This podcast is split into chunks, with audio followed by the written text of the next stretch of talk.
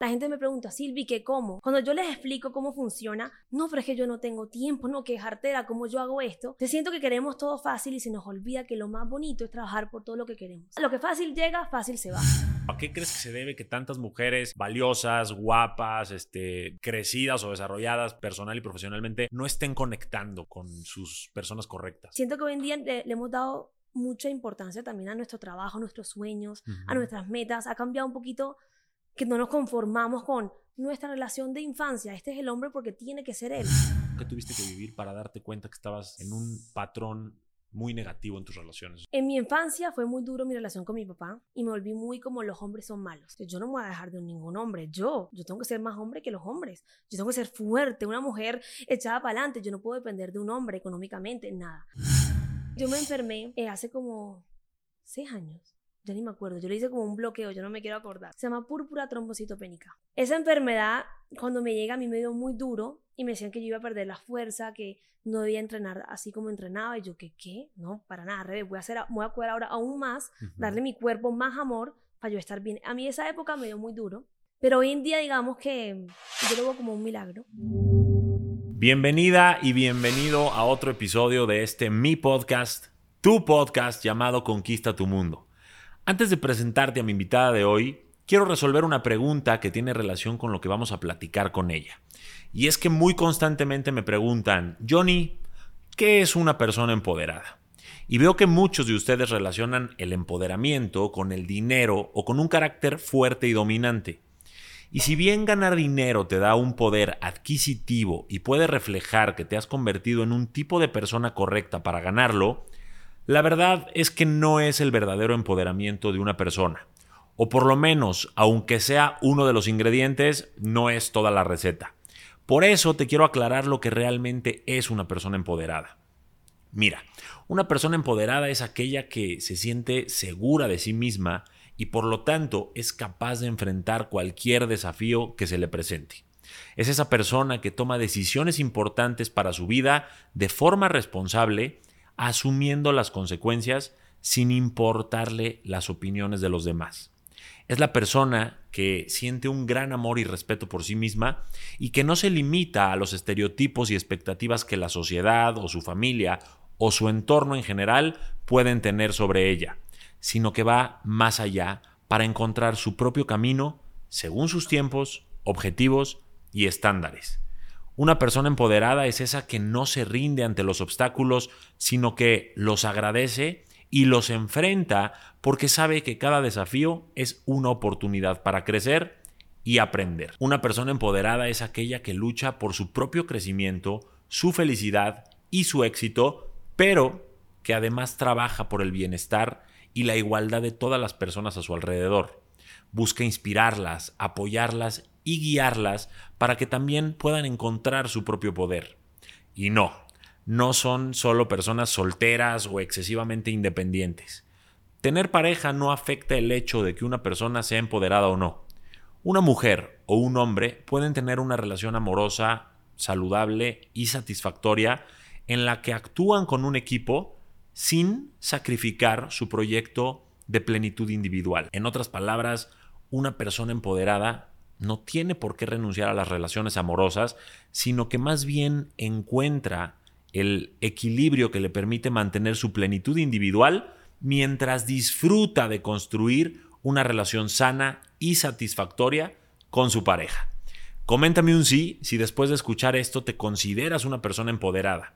Y si tal vez te diste cuenta de que te faltan algunas cositas por trabajar, quédate cerca de esta comunidad llamada Conquista tu Mundo en las diferentes redes o en los talleres, cursos y libros que hacemos al respecto, pero además, como parte de la misión que tengo de ayudarte para vivir mejor, hoy te traigo a una mujer que sin duda es empoderada, que ha ido construyendo ese poder con el tiempo, con esfuerzo, con tropiezos y mucha dedicación y mucha disciplina. Silvia Araujo, aquí en Conquista tu Mundo, el podcast, para contarte su historia y darte muchos consejos que te van a servir para alimentar ese poder que hay en tu interior. Que lo disfrutes.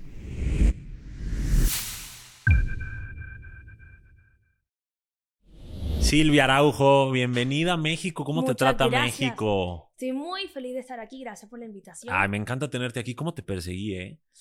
Sí, te, eres dura de roer, pero ya estás aquí. No, mentira, no había tenido la oportunidad de venir acá, pero Sí. me encanta tu contenido. Gracias. todo lo que haces, lo guardo. Igual. Ese contenido que uno guarda, comparte la amiga, amiga, mira, te lo dije. Igualmente, la verdad es que tu contenido es ese que pone de buenas, que transmite, le metes mucha producción, o sea, de verdad te dedicas mucho a eso. Sí, la verdad es que sí. Y yo cada vez que lo veo, veo como una figura de fitness, pero realmente como que estás como que empoderando mujeres, ¿cierto? ¿O cómo, cómo te definirías? Intento, no sé, pero intento, amo, amo que nos sintamos bien. Yo creo que el ejercicio es una parte súper importante, pero si no trabajas lo otro, que es un 80% más, pues es muy difícil uno tomar buenas decisiones. Entonces yo trato de meterle aquí un 360 a todo lo que yo hago. 100%, porque el físico vendría a ser como que la cereza del pastel, ¿no? El reflejo de Así cómo te sientes por dentro.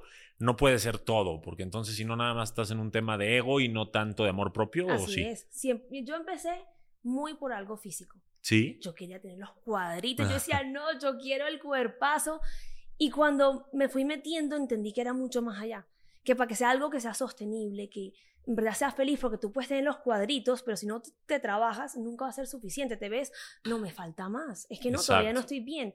Entonces no puede ser solamente algo físico. Y al cambiar tus pensamientos y a verlo como un hábito y, y a cambiar muchas cosas de tu vida, vas a ser mucho más feliz, va a ser algo que te va a durar mucho más. 100%. Y además es algo como que tiene que estar como un estilo de vida y no nada más como algo eh, momentáneo, ¿no? Y tienes que sentirte cómoda, no perfecta. Tú vienes de una cultura colombiana, para los que no conozcan a Silvi, Silvi es colombiana, nacida en Cartagena, es Pisces, igual que yo, de marzo, bien, el mejor chocolate. signo del mundo. El mejor signo, sí. con ascendente Aries, o sea Así que es. hay mucho aquí que vamos a poder platicar. Este, y vienes de una cultura que está muy, vamos a llamarle mal acostumbrada al no esfuerzo. Las cirugías, eh, lo plástico. ¿Qué onda con eso? Este, ¿cómo, cómo, ¿Cómo ves tú eso y qué recomiendas tú a las personas? ¿El esfuerzo, eh, la comodidad? Pero yo creo que va, no solamente los colombianos, obviamente sí, pero creo que todo es, hoy en día queremos todo fácil. La gente me pregunta, Silvi, ¿qué como? Y yo digo, pues, no le puedo decir, deja de comer, come solamente piña, que es lo que la gente quiere escuchar. Sí. Algo muy fácil, no, no hagas nada. En tu, cuando yo les explico cómo funciona, no, pero es que yo no tengo tiempo, no, que es artera, cómo yo hago esto. Entonces siento que queremos todo fácil y se nos olvida que lo más bonito es trabajar por todo lo que queremos. 100%. Lo, lo que fácil llega, fácil se va. Entonces yo creo que hay que cambiar un poquito la mentalidad, que lo más lindo es trabajarte y es amor propio. Si tú lo piensas y das artera a entrenar, a mí me da mucha artera. Pero digo, esto es por mí, esto va- me va a hacer bien, lo voy a hacer. O sea, le ves el beneficio, el mayor beneficio, no solo como el tema que puede alimentar a tu ego de me voy a ver bien, sino también voy a estar saludable, me voy a sentir mejor, voy a tener más energía. 100%. Y eso te motiva a ir al gym, aunque a veces no 100% quieras. y podemos motivar a mi mamá, creo que me fascina. Yo verla entrenando eh, después de ella, tiene- ella tuvo cinco hijos. Wow. Sí. ¿Y tú yo la eres la- veo la última. La más chiquita. Ya que ya estoy grande, pero ahí. Eh, pero sí, yo siento que me motiva un montón y esto es un estilo de vida. Ok. Y es demasiado importante uno cuidarse. ¿Y qué te trae a esto? O sea, porque yo sé que estudiaste psicología, Y ¿cierto? teatro, sí. Y teatro. Sí. ¿Cómo acabas siendo fitness woman, este, coach de muchas mujeres? Porque he visto tus eventos presenciales, digitales y Sí. todo. ¿Cómo das ese brinco que no tiene nada que ver? Yo empecé, yo chiquitica decía, yo quiero salvar el mundo. Y yo quería ser la super mujer, así, la mujer maravilla. Y me fascinaba actuación, las cámaras, poder conectar con personas. eh, me fascina. Por eso también estudié psicología, entender el por qué, el por qué, es, es- ella por qué es así, por qué se mueve así, todo me fascina. Y a mí me fascinaba entrenar. Yo bailaba, después me metí mucho a entrenar y me fascinó ese mundo, saqué mis estudios, saqué mis certificados y me gustó un montón y yo en ese momento era muy penosa. Ok. Tuve mi primer video de YouTube y yo, hola, ¿cómo están? Eh, y todavía tengo mucha pena, ojo, pero ya siento que es una pena rica, es como que eso que te motiva. Y yo empecé a hacerlo, a compartir, a compartir mi contenido por Snapchat. No sé por qué Snapchat en ese momento, no lo entiendo. Tal vez era lo que había. ¿Verdad? Sí, no Sí. sé. Y lo empecé a compartir a mi mamá, a mis hermanas, a mis amigas. Maquillaje y ejercicio y recetas. Tips. ¿Sí? Ok. Y eh, empezó a crecer y empezó a crecer. Y yo soy muy intensa. O sea, una, una de mis cosas es que yo soy intensa. Si yo hago algo, lo tengo que hacer bien. Es como que tú me pones una tarea de limpiar la mesa, yo te la tengo que limpiar a la perfección. Entonces, dije, si yo hago algo y lo hago muy bien, me tiene que ir bien. En ese momento, obviamente, tenía miedo. Yo estaba trabajando en una oficina que lo hacía bien porque yo, yo soy muy nerd. O sea, yo soy estudiosa, la que hace la tarea. ¿En qué trabajabas en esa oficina? Se llama Latin World Entertainment. ¿Pero Era de... Con, con talentos. Ok, Pero yo en ese momento estaba empezando, o sea, mi puesto era ayudar en lo que sea. ok. Y yo estaba ahí dispuesta Eras a la aprender. sacacopias, la Sí, sí, sirve sí, café, todo. todo. ok. Yo era, o sea, exacto. Y yo duré como tres meses. Yo sé, no duré nada. Yo dije, esto no es lo mío. Yo, esto no es, esto no es. Me salí y dije, yo cómo voy a vivir de esto, no sé. Pero lo voy a hacer muy bien porque amo. Y quería cambiar vidas. No sabía cómo en ese momento. Pero dije, yo tengo, este es mi propósito de vida Ujú. y algo va a salir. O sea, yo no sé, pero voy a, hacer- voy a empezar por algo. Y empecé por YouTube, Instagram, Ajá. y le fui dando, le fui dando y fui creciendo la comunidad. Era muy penosa, compartía muy poquito, hablaba como... En las historias me costaba un montón. Todos hemos estado ahí. Sí, bueno, esa era yo. Sí, sí, todos los que estamos en este mundo empezamos con mucha pena, pero después hay tanta gratificación de Así muchas es. maneras que te apasiona, ¿no? Y te enganchas. Sí. ¿Cómo, ¿Cómo llegas a lo fitness? O sea, porque ya empiezas las historias, todo, pero dices que con maquillajes y con recetas, ¿dónde empieza? No, y también con rutinas. Yo empecé Ah. con rutinas. Eso sí, aclaro que no era muy buena. Ok, Yo me lo creía, pero no. ok. y empecé a estudiar. Tuve un coach en ese momento eh, que me ayudó un montón. Él me entrenaba y me enseñó mucha técnica. Y empecé a aprender, aprender, aprender. Y yo dije, amo esto. O sea, me fascina. Yo amo, amo bailar, amo hacer ejercicio. Y decía, esto es lo mío. Y quería enseñar. Me gusta enseñar mucho. Entonces yo empecé a compartir mis rutinas, eh, tips de fitness, recetas, también maquillaje en YouTube. Ok. Porque yo, yo decía, las mujeres queremos todo. No queremos solamente ser fit. Queremos también vernos bien, arreglarnos. Entonces yo empecé ahí. Y eso fue creciendo, fue creciendo. Pero gracias a la pandemia, que fue un momento muy duro, pero yo le tengo mucho que agradecer. Y Sí. Yo pienso que de todo lo malo siempre salen muchas cosas buenas y uno tiene que aprovechar esas oportunidades que la vida te da. Opino igual. Y yo empecé a hacer en vivos, todos los días, ¿Envíos? en vivos, o sea, Ah, lives. en vivos, lives, ya. Lives. Ya, es que el acento todavía no lo estamos... costeño, Perdóneme, mi costeño ahí me yo, ¿a acompaña. ¿qué, qué enviabas? Sí, sí, sí. Eh, eran eh, eh, lives, lo hice de lunes a sábado. Ujú. Y entrenaba a mujeres y también a un par de hombres que no lo aceptan, pero sí, algunos Ok. por ahí. Y empezó a crecer la comunidad. Y yo decía, no me rindo, no me rindo. Entonces se quedó hashtag no me rindo, equipo no me rindo. Y yo creo que ese lema lo llevo de chiquitica, yo no me rindo. O sea, yo soy muy, tengo que hacerlo, tengo que lograrlo. Ajá. Y ahí que creció una comunidad muy grande y después saqué pues mi aplicación y todas las cosas que, que han salido después. Qué de buena eso. onda. Y dices que, que querías cambiar vidas. Sí. ¿En el fondo querías cambiar vidas o, o había algo dentro de ti que querías cambiar primero tu vida? O sea, había algo ahí atorado, algo que Yo creo querías que los como dos. su- sanar. ¿Sí? Todo lo que tú quieres de otra persona lo quieres de ti también, de una y otra manera, yo creo que sí. Eh, y me ha ayudado un montón a conocerme. Yo empecé siendo una niñita muy penosa, muy desde el ego al principio, creo yo, de querer ser querida, de que me ay, quiero que me acepten, quiero, y no empezar a conocerse en ese mundo tan público y tan difícil, eh, pero he madurado y aprendido un montón. ¿Y crees que por ser la última hija, o sea, la quinta, te faltó cierta atención y la No. buscaste compensar? No, yo la buscaba, si no me dan, mami, aquí estoy, dame un abrazo. No, nunca me faltó. Yo, yo he sido muy, yo, yo pido, o sea, yo, mami, quiero esto, mami, quiero más tiempo contigo, no. Lo expresas, no te lo guardas. Ok. No. Y entonces llegas a este tema de, de- de ayudar a las personas a cambiar sus vidas a partir de un estilo de vida saludable, lograr también cuerpos fitness. Y dijiste una palabra que se llama, soy muy eh, obstinado, muy terca y quiero perfección. ¿Se puede lograr esa perfección No. a nivel cuerpo? ¿Se puede? Pero es que la perfección depende en el, en el ojo de cada persona. Yo creo que para muchas seré muy flaca, muy musculosa. Eso es que tú te sientas bien. Y eso me, lo, me costó entenderlo porque yo subía algo, Silvia, estás muy rayada, Silvia, estás muy... Y uno se deja envenenar por tanto. Yo digo, eso es lo que ella piensa, pero es lo que yo, como Claro. yo me siento. Cada uno tiene sus propios estándares, Sí, ¿no? sí, sí, 100%. Y entonces eh, podemos decir que la perfección para cada uno es cumplir su estándar. Así es. Ok. Y la perfección es, mira, yo he peleado toda mi vida en dejar la perfección. O sea, me cuesta un montón soltar. Yo soy muy, quiero controlar esto, quiero... Y la vida no es esa y me ha costado entenderlo, pero aquí estoy trabajándome hace un tiempo, entender que hay que soltar, hay que fluir, y hay cosas que no tienen que ser perfectas y eso es lo más lindo. Y a veces, mira, me doy cuenta que a veces la gente le gusta más cuando uno es más uno y más relajado que cuando uno es todo la foto perfecta, que el pelo perfecto. ¿Sí me explico? Como que cuando Sí. uno es uno. Sí, hay, hay, hay, hay mucha belleza en lo imperfecto también, Así ¿no? O es. sea, como en lo natural, en lo que es este espontáneo y demás. Yo estoy de acuerdo contigo y te felicito porque empezaste en Snapchat mandándole a tus papás, a tus mamás, a tus hermanos, todo. Y ahora sé que entrenas a gente eh, muy destacada, como me mencionaste a Antonella, la esposa de Messi, Sí. y bueno, me imagino que a muchas otras personas. Y entonces eso es un mérito impresionante porque con esa disciplina, con esa pasión y todo, llegaste a ser una referente en el tema fitness y, y me encanta tenerte aquí. Pero ahora vamos a platicar Ok. de otros temas más a fondo. Tengo miedo. ten miedo, ten miedo. No, no tengas miedo, pero vamos a entrar con lo más eh, visible. Ok. Tienes 29 años. Sí, señor. ¿Cierto?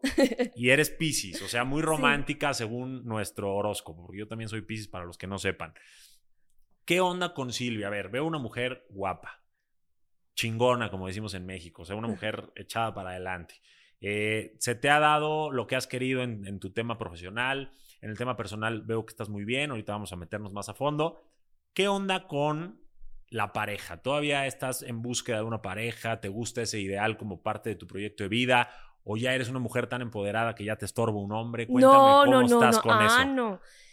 No, creo que ahorita mismo estoy en una relación muy bonita y muy sana, que me costó un montón llegar a este punto de mi vida.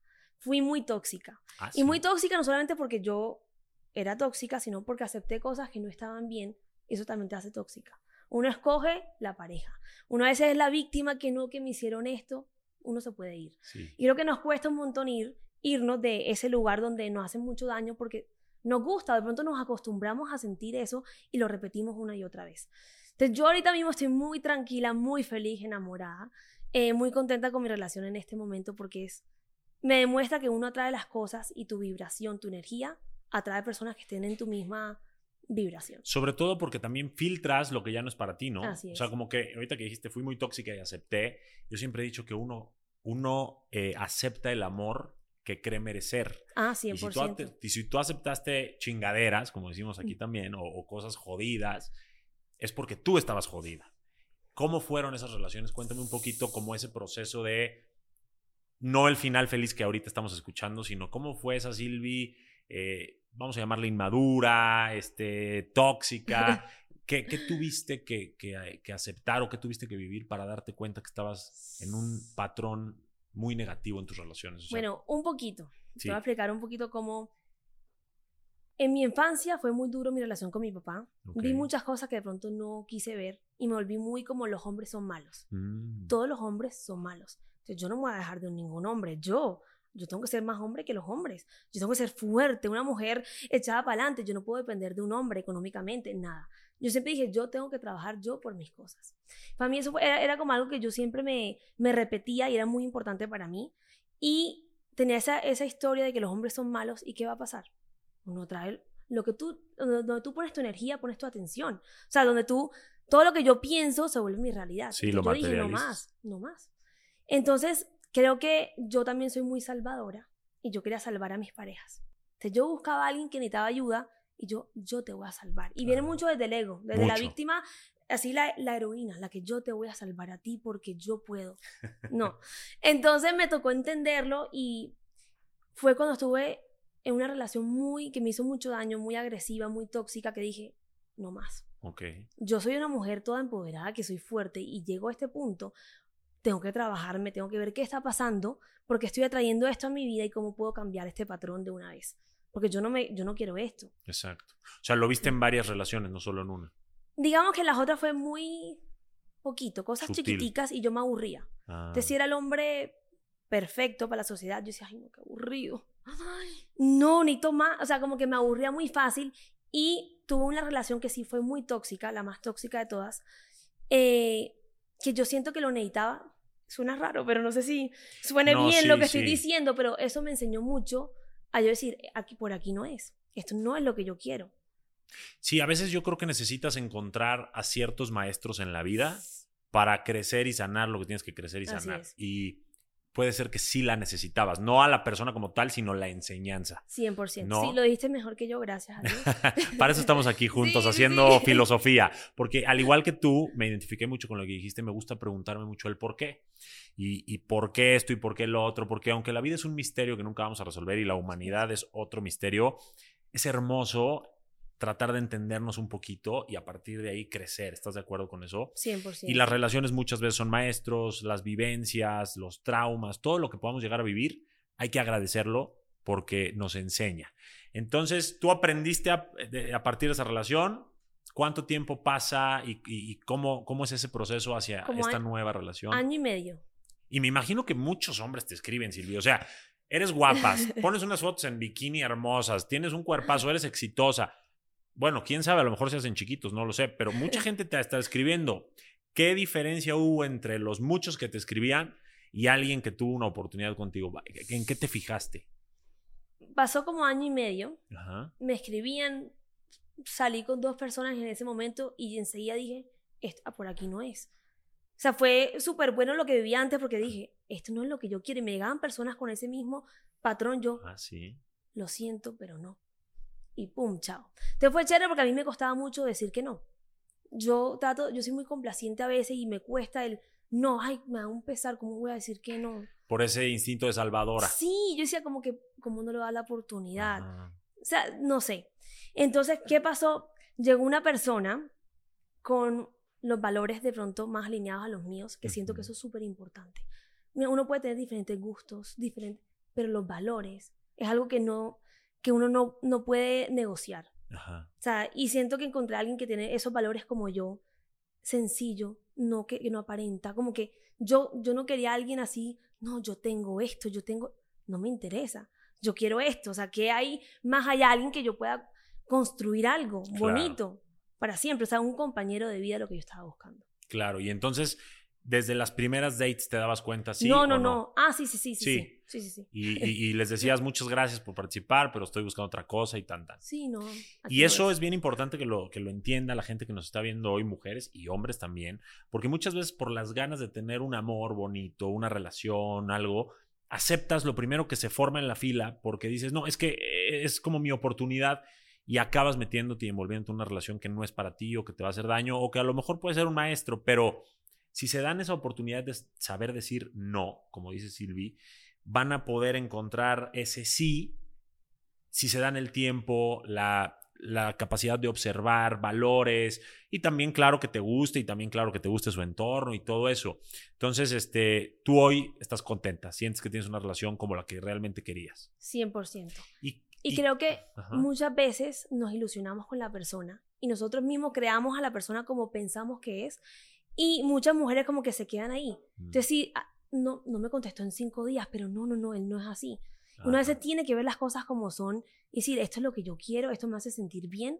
Porque Lo uno a veces se queda ahí por miedo porque se ilusiona y creó un hombre que de pronto no existe. Sí. O sea, ese no es, míralo como es.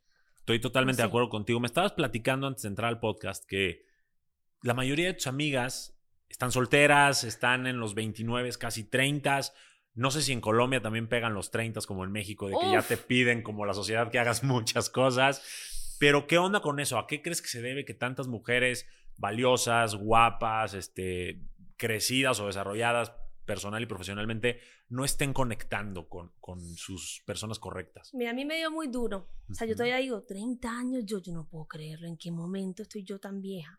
Porque yo a los 25 decía, yo me voy a casar, voy a tener dos hijos. Ya a los 28 tengo mis tres hijos. Perfecto. Y le doy gracias a Dios que no, no pasó así como yo pensaba o tenía planeado. Eh, y siento que hoy en día le, le hemos dado mucha importancia también a nuestro trabajo, a nuestros sueños, a Ujú. nuestras metas. Ha cambiado un poquito que no nos conformamos con nuestra relación de infancia. Este es el hombre porque tiene que ser él. Ujú. Sí, yo creo que hemos cambiado un poquito también lo que queremos y nuestras prioridades. Ok. Un poco.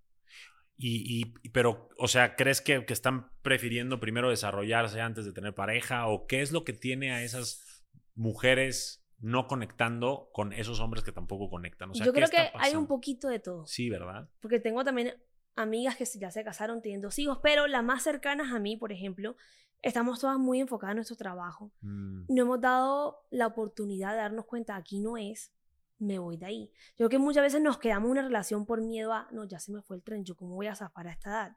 No sé, siento yo. Sí, y tú, por ejemplo, quieres casarte y tener hijos y formar una, una- Sí. un hogar tradicional. Sí.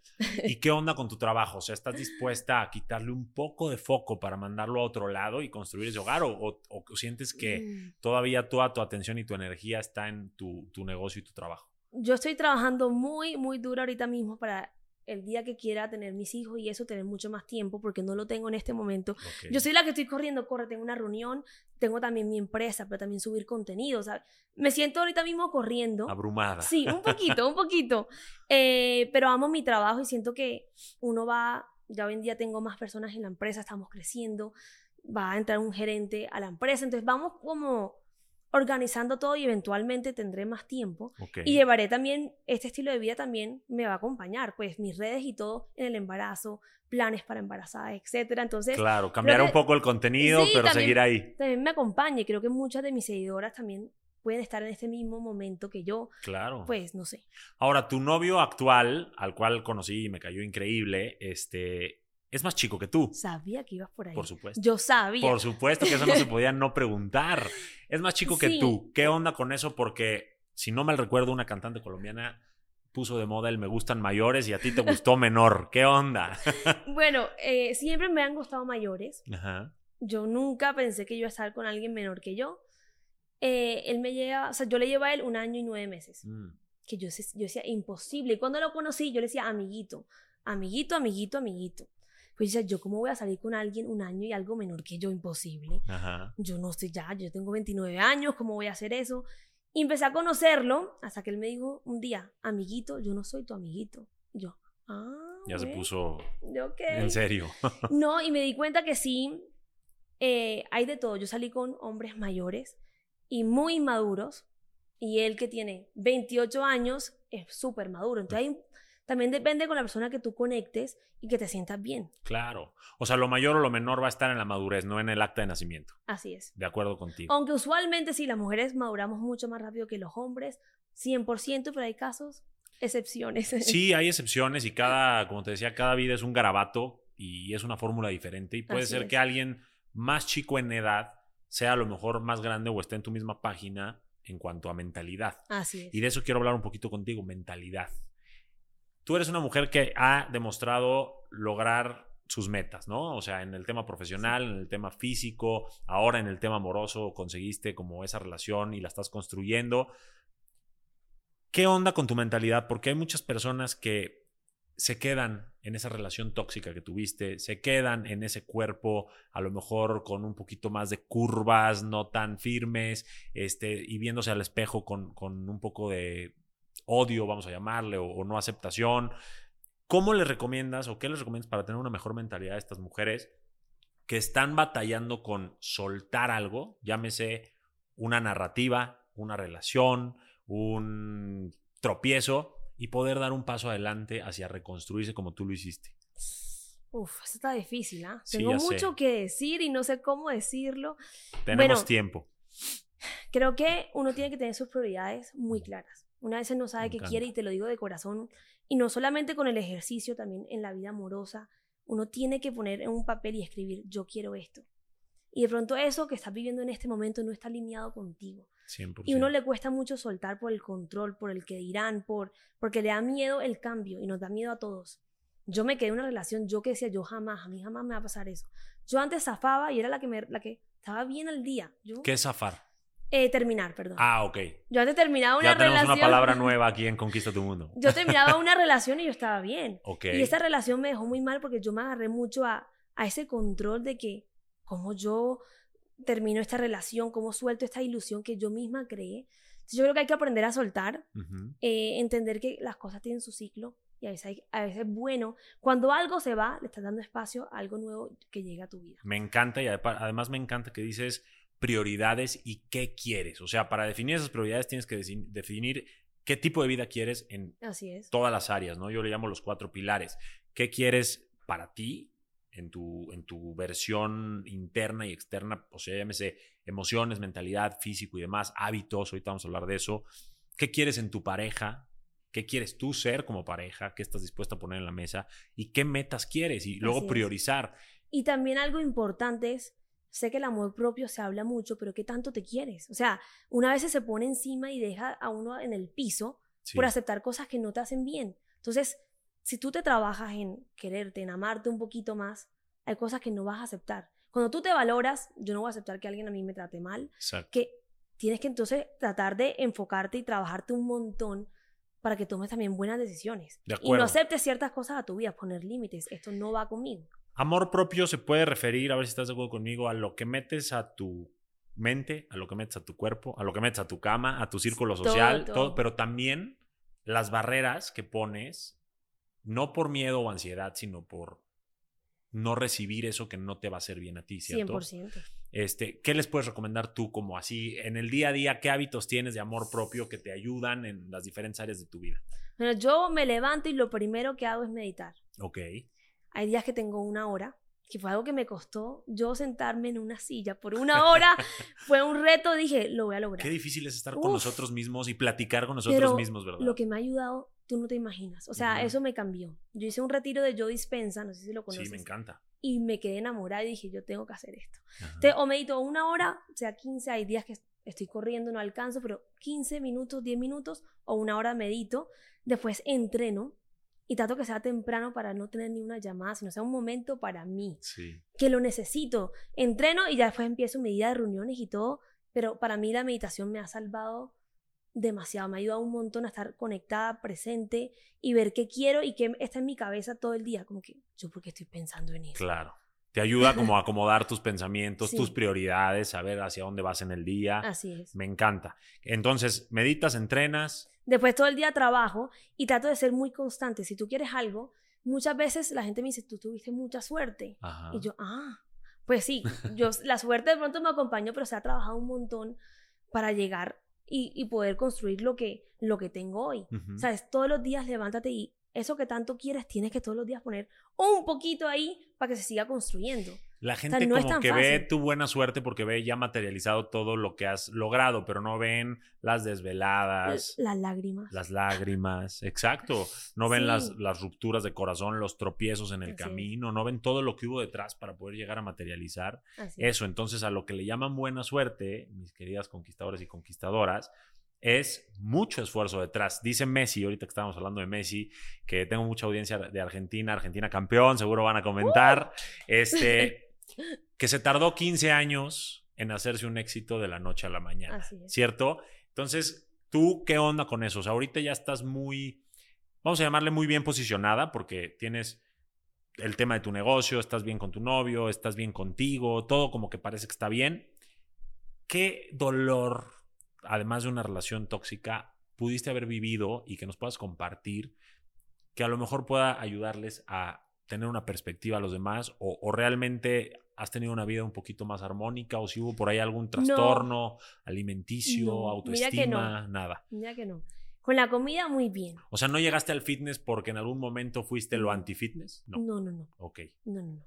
En mi época comía mal cuando era chiquita porque no entendía el valor de la buena alimentación, eh, pero nunca tuve problemas alimenticios, no. Ah, Nunca bueno. lo llevé al extremo, para mí era muy importante en mi salud. Ajá. Yo me enfermé eh, hace como seis años, ya ni me acuerdo, yo le hice como un bloqueo, yo no me quiero acordar. Ok. Eh, yo me enfermé, se llama púrpura trombocitopénica. Para mí fue un momento muy duro porque yo decía, Dios, ¿por qué a mí? Ajá. Yo, ¿por qué me enfermé? Yo soy saludable, yo casi que ni tomo. Yo decía, ¿por qué? Eh, y me enseñó un montón a soltar el- ese control que tanto tengo en todo. Yo de chiquitica, de los nueve años, tenía que sacar 100. Yo no podía sacar 99 en el examen. Tenía que ser 100. Entonces, esa enfermedad, cuando me llega, a mí me dio muy duro y me decían que yo iba a perder la fuerza, que no debía entrenar así como entrenaba. Y yo, ¿qué? ¿Qué? No, para nada, revés. Voy a, hacer, voy a cuidar ahora aún más darle a mi cuerpo más amor para yo estar bien. A mí esa época me dio muy duro. La muerte de mi ¿Qué es la púrpura? Es cuando las plaquetas están bajitas. Ah, o sea, Entonces- tus defensas están bajas. no, no, no, no, no. ok. El- Todo está súper bien. Ah, Solamente que las plaquetas específicamente, entonces la sangre está más líquida. Entonces, ok. si, si está muy bajito me puedo desangrar, puede ser peligroso. Pero hoy en día digamos que yo lo veo como un milagro. Ok. Yo me curé, o sea, yo no tomo pastillas ni nada, se mantiene un nivel súper bien y ya ha pasado años y años, igual me hago mis chequeos cada tanto, pero me ha ido muy bien con eso. Y ahorita te va muy bien, pero ¿cómo lo viviste? Porque seguramente fue un golpe El primer tremendo. año fue muy duro, iba una vez a la semana al hospital, me hacían pruebas, hacían como ver cómo bajaban, subían, qué tratamientos me podían hacer, no me funcionó este, me funcionó el otro. Viajaba a Nueva York también a hacerme acupuntura, porque vi como una medicina Alternativa, Exacto. sí. Yo dije, tengo que ver cómo me, me sano de esto. Eh, y después del año ya se empezó a regular. Pero creo que viene mucho también con cosas que yo tenía que trabajar, porque está ligado con la sangre, la familia, la... así lo veo yo. o sea, pues. se lo ameritas a lo emocional. Sí, 100%. ¿Qué Yo había ahí en esa familia, además de tu papá, que tenías que trabajar? La O sea, muerte de mi padrastro. Ok. Él o sea, fue tu verdadero o más Yo- cercano los dos, padre. los dos, los dos. Yo tuve dos padres, Ok. digámoslo así. Y mi padrastro, eh, cuando él falleció, él era diabético. También Mm, por eso empecé en este mundo saludable y fitness, porque él comía muy mal. Ok. Y literalmente veía cómo comía y comía y comía y eso se fue enfermando cada vez más. La diabetes es una muerte silenciosa porque se fue enfermando de otras cosas y a mí me dio muy duro eso. Entonces cuando él se fue, al año me pasó eso. Al año te pasó, o sea, a lo mejor sí está ligado, ¿no? Sí. Y, y entonces ese año fue para ti muy complicado, tuviste que estar en hospitales, cosa que, bueno, no se lo deseamos a nadie, Sí. más que para bebés, ¿no? Para Así estar en nacimientos. Y yo no estaba en redes en ese momento, yo- Ujú. o muy poquito si algo. Y que más fue así fuerte, fuerte en mi vida. Y las redes también hay momentos que me da muy duro, que yo sí digo, ya, yo, ¿por qué, yo, ¿por qué estoy aquí? Justo eso te iba a preguntar. ¿Cómo haces? A ver, ¿cómo hiciste cuando estabas así enferma que dijiste me amé un poquito más y, y- y como que me enfoqué en mí más? ¿Cómo llegó a ti esa señal o de dónde lo aprendiste? Porque no nos lo enseñan y necesitamos nosotros como que de repente tomar las riendas y responsabilizarnos de lo que nos está pasando y no esperar a que alguien nos rescate. Así es. Te pudiste haber hecho la víctima, ¿no, Silvi? Pudiste haber hecho, ay, me está pasando esto y sálvenme y cuídenme y apapáchenme y quiéranme. Pero como que tomaste conciencia, o sea, ¿de dónde llega esa como... Yo de chiquitica Señal. cuando te conté que yo decía, yo quiero ser una mujer que no depende de nadie, siempre Ujú. fui muy así. También mis hermanas, mi hermana mayor medita, estaban todos estos temas, como que ella me daba muchos consejos que yo decía, total, es mi responsabilidad, yo no puedo esperar que nadie me salve.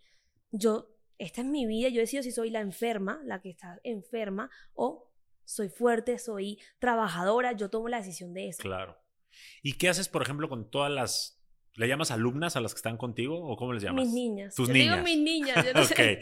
¿Cómo les llamas a tus niñas? ¿O qué les dices a tus niñas más bien cuando ellas están en un proceso complicado? Porque me imagino que estando en el tema fitness, te enfrentas con trastornos alimenticios, autoestimas deterioradas, este, gente muy en su zona de confort. O sea, ¿cómo sin tú agarrar la responsabilidad de sus vidas, qué les aconsejas para salir de ese tipo de cosas?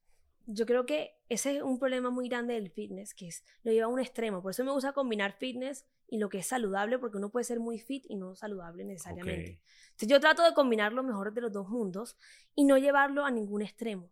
Y yo soy muy cuidadosa con mis palabras, con lo que subo, por eso mismo, porque es que uno se puede literalmente obsesionar un poco y no es bueno para ti. Exacto. Entonces yo siempre digo, esto es un proceso. Esto incluso me acuerdo que una mamá de otro día me, me escribió que la hija estaba súper mal y yo sentía una culpabilidad. Yo decía, Dios mío, ¿qué puedo hacer yo eh, para ayudarla? Y lo mejor es tener una vida balanceada. Yo creo Sí. que por eso yo me alejé, yo empecé antes, yo era mucho más musculosa y yo era muy fit así toda. Yo dije, yo quiero llevarlo a un punto donde yo pueda vivir, pueda viajar, pasarlo bien Claro. sin llevarlo a ningún extremo. Yo creo que la vida se trata de verdad de balance y lo digo de todo corazón que lo he vivido, aunque nunca lo llevé a, a ninguna trastorno alimenticio, pero sí me, sí fui muy las 12 almendras, no me puedo pasar de tanto. Entonces siento que yo, yo compartir esto con mis niñas, eh, que sea algo mucho más balanceado y no llevarlo a ningún extremo es súper importante. ¿Y cómo haces ese balance? ¿Tú qué recomiendas? ¿Hábitos Sí. o qué? Ay, está tan difícil esta pregunta. ¿Qué puede ser? O sea, ¿cómo yo, que quiero a lo mejor verme bien, pero quiero comer rico y quiero pasar las navidades sin estar contando mis calorías y además quiero este, ser una mujer empoderada, pero quiero una pareja? ¿Cómo haces tú para lograr balance, Silvi, en tu vida? Que, que más o menos has dejado ver las respuestas, ¿no? Pero yo quiero que la gente que a lo mejor ahorita está muy cargada a lo laboral o muy cargada a lo mejor a una mala alimentación, pero tampoco quiere ser súper musculosa. Yo creería que son los hábitos, como estas prioridades, ver qué hábitos implementar en tu vida y todo, pero ¿qué haces tú como para cuando sientes que estás saliéndote de tu centro, regresar en lo que sea que estés viviendo? Yo creo que en cuestión de comida, soy súper balanceada. Si yo salgo, yo soy controlada con las porciones, no es comerse todo un pudín, es probar, es compartir. Creo que cuando uno, se obsesiona un poquito de que hoy comí mal y me siento con mucha culpa porque comí de más, tampoco está bien. Exacto. Yo creo que hay que buscar un balance donde tú puedes comer controlado, donde, no sé, te sientas bien y hay que entender que sí, comer saludable nos cuesta de pronto si estás acostumbrada a cierto tiempo de tu vida comiendo mal, pero es tratar de 80% de tus comidas sean buenas. Tú puedes ir a un restaurante, tú puedes pedir puro carbohidrato, no sé, o pedirte un plato de proteína, una ensalada. Entonces, también hay que aprender a comer mejor. Exacto. Y amar un poquito, como decíamos, la imperfección. Oye, pues hoy a lo mejor no tengo el abdomen pegado al músculo, o hoy a lo mejor me cargué un poquito más el estómago porque lo disfruté. ¿Se vale? Se vale. Es que mira, los cuadritos no son, no equivale a salud. Exacto. Yo creo que también ahí tú no tienes que tener los cuadritos para ser saludable. Entonces yo no, yo no lo veo que es paralelo y hay que disfrutar la vida y entender que hay momentos que uno de pronto puede estar más enfocado que otros y es normal. Exacto. Hay momentos que de pronto nos cuesta más, pero sí siento que la disciplina te ayuda un montón, pero no siempre somos igual, no siempre estamos en el mismo momento que podemos dar toda, incluso yo, que yo es mi trabajo también. Tengo momentos donde estoy aquí, a otro momento digo, pues no estoy en mi 100, pero doy mi 100, que es lo importante. Yo doy mi 100 de ese día, que para otro día puede ser un 60%, pero ese es mi 100 de hoy. Yo siempre recomiendo, no sé si estés de acuerdo, que, que esos altibajos son parte de vivir. 100%. Es parte de nuestra humanidad, somos seres emocionales, somos seres con altas y bajas, y esta vida sería muy aburrida si fuera como que lineal, ¿no? 100%. tiene más diversión como esta montaña rusa. Obviamente no hay que quedarnos abajo, hay que saber aguantar lo malo mientras dura y saber disfrutar lo bueno mientras dura, pero también ir encontrando como este promedio positivo en estas sumas y restas. Así es. Y yo creo que cuando tú entiendes y ves los beneficios de comer bien, de entrenar, es mucho más fácil tomar buenas decisiones. ¿Sí me explico? Sí, yo sé que nos cuesta un montón, pero si es bueno para ti entrenar y comer bien, creo que cuando tú lo entiendes a ese nivel, te va a costar un poquito menos, es parte de tu vida. Para mí ir a entrenar y comer bien es como, ir al trabajo. Para mí es así de importante de que esto lo hago por mí, es mi trabajo con mi cuerpo, no solamente trabajo de, de mi empresa y eso, pero trabajo conmigo. Totalmente. Siento que es súper importante. Muy importante. Y hablando específicamente de las mujeres o incluso algunos hombres pueden estar pasando por esto, vi un video tuyo que de hecho comenté y demás, que decía que las mujeres muchas veces son inseguras por ah, todo este estigma social de lo que esperan de ellas y entonces se van a una postura y las critican por estar en esa postura. Y, se van a la otra y entonces ahí también hay muchas cosas. ¿Cómo lidias tú con este qué dirán, siendo mujer, eh, siendo además un personaje público, pero además también el qué dirán de tus amigos? ¿Cómo manejas tú eh, todo lo que pueden decir, no solo de ti, en general, de las mujeres, y cómo manejas tú lo que sí dicen de ti? ¿Qué, cómo, ¿Cómo lidias para no hacerlo? Al principio me costó un montón. además que yo soy muy sensible y cada cosa que me llegaba me daba muy duro. Y es más duro a mi mamá. Mi mamá leía todos los comentarios. Yo, mami, por favor, no lo leas que yo sufro, que tú sufras. Incluso siento que mi comunidad es muy linda. Son más los comentarios positivos y algo uno que otro que de pronto me dicen algo que digo, miércale. Y me costó un montón entender que cuando alguien te dice algo negativo, habla más de él que de mí. O sea, eso es su proyección de mí. Me encanta. Y la proyección, como tú ves a los demás, habla mucho de ti. Y cosas que tú tienes que sanar tú, cosas que te molestan de ti, que lo ves en otra persona o que te falta, no sé a veces, no, Silvia, es que eres muy disciplinada. Yo, ah, no, eso es un problema. Te imagínate, uno ya estoy a un punto que obviamente nos afecta y creo que llegar a un punto, o yo decir que no, ya no me afecta nada, no es así, me puede afectar, pero ahora digo, lo pienso, lo analizo, digo, no, pues esa es su proyección como él lo ve, pero no es mi opinión. Sí, totalmente. La gente habla a partir de donde está ella parada, el ángulo que ven, porque donde están ellos parados. Y sin embargo, si te llegan esos comentarios, y no solo de tu comunidad, amigos o bueno, no tan amigos, este, otras mujeres? ¿Qué les recomiendas a esas personas que nos escuchan para poder procesar un poquito menos personal esos comentarios y esos juicios que la gente haga? Yo me he dado cuenta que uno no para a pensar como, ¿qué opino yo de mí? ¿Qué quiero yo? Uno a veces no se toma el tiempo porque todo el día hay opiniones aquí, opiniones acá, y uno no sabe lo que uno quiere. Y yo el otro día me senté y dije, qué estoy sintiendo, qué me gusta a mí, para decir, dejo que esto me afecte o no. Y cuando tú te das cuenta y tienes tu opinión clara sobre ti, es más difícil que te afecte lo que digan los demás. Entonces, creo que uno tiene que trabajarse un montón. Cañón. Eh, sanar un montón de cosas, porque cuando tú estás bien contigo, lo que la gente te diga, tú dices, sí, eso es lo que tú piensas, lo entiendo, pero no lo comparto. Totalmente. Y está bien, pero hay que trabajarnos y hay que darnos nuestro lugar de ser responsables de nosotros mismos. Muchas veces me dicen, Silvia, si tú dices eso, vas a causar que alguien, o si tú comes muy saludable, eso es un problema. Yo digo, cada persona tiene que ser responsable por uno mismo. Claro. Entonces imagínate, si yo, si yo me dejo afectar todo el día por los demás, va a ser muy difícil vivir así porque cada uno piensa diferente, tiene diferentes hábitos, uno tiene que trabajarse y enfocarse en uno. Yo, me, yo soy responsable de mí. Si esto me molesta, yo o me voy, lo dejo, lo no sé. Pero uno tiene que ser responsable. Y, y cambiar la narrativa porque esa narrativa que tú tienes de ti protege la narrativa que otros tengan de ti y esa narrativa de ti se llama autoestima. Es como tú te ves a ti. Entonces, a lo mejor ahorita no estás en un punto en el que puedas decir, ay, soy buena en esto, buena en esto, buena en esto, pero puedes empezar a decir, valgo, estoy aquí, este, soy un milagro por el simple hecho de estar aquí, tengo una gran oportunidad de vivir y eso te tiene que dar un rush para ir por lo que dijimos de qué quieres y tus prioridades, para no hacer tanto caso al exterior. Entonces me encanta porque todo lo que dijiste va a tener una autoestima saludable. Así es. Y yo creo que lo que tú piensas de ti lo vas a ver proyectado en las otras personas. Si yo siento que yo soy fea, yo pienso que todo el mundo me mira feo. O sea, y, y yo creo que si uno no cambia esa versión, esa narrativa, como tú dices, de uno mismo, va a hacer que cambie también como tú piensas que la gente te ve. Creo que muchas veces uno, uno se crea la película y no es lo que está pasando. ¿Has cambiado esa narrativa por una relación? ¿Te has sentido, o sea, tu autoestima ha estado lastimada por una relación? Sí. ¿Sí? ¿Qué, ¿Qué fue ese proceso? O sea, ¿cómo fue? que Yo siempre era la culpable o me sentía que yo era la mala del paseo. Mi trabajo para mí siempre ha sido muy importante. Y yo siempre he sido como que yo, yo hago esto y tú haces esto y de pronto me, sentía mal por ser tan así.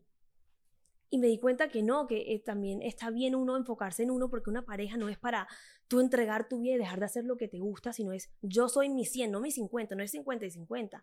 Yo soy 100 mi 100 y ese es tu 100.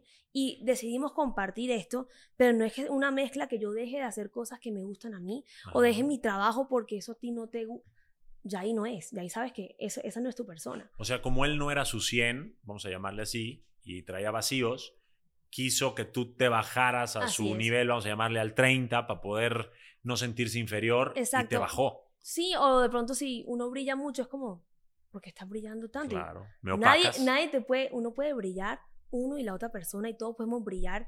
Y si tú apagas a alguien, habla que tú tienes muchas inseguridades. Entonces yo creo que es muy importante uno también sanar y estar con alguien que no tenga esos problemas. Totalmente de acuerdo. Yo siempre digo a la gente que el amor es para compartir completos. Así es. No para llenar vacíos. Y eso que dijiste de que tienes que entrar a una pareja con tu 100. Es muy real, yo a eso le llamo conquistar tu mundo. Y es que la gente entra a una relación, Silvi, tú me darás la razón o me corregirás, queriendo llenar un vacío, queriendo que le rescaten, como decíamos, queriendo sentirse más feliz, queriendo hacer un check en la sociedad.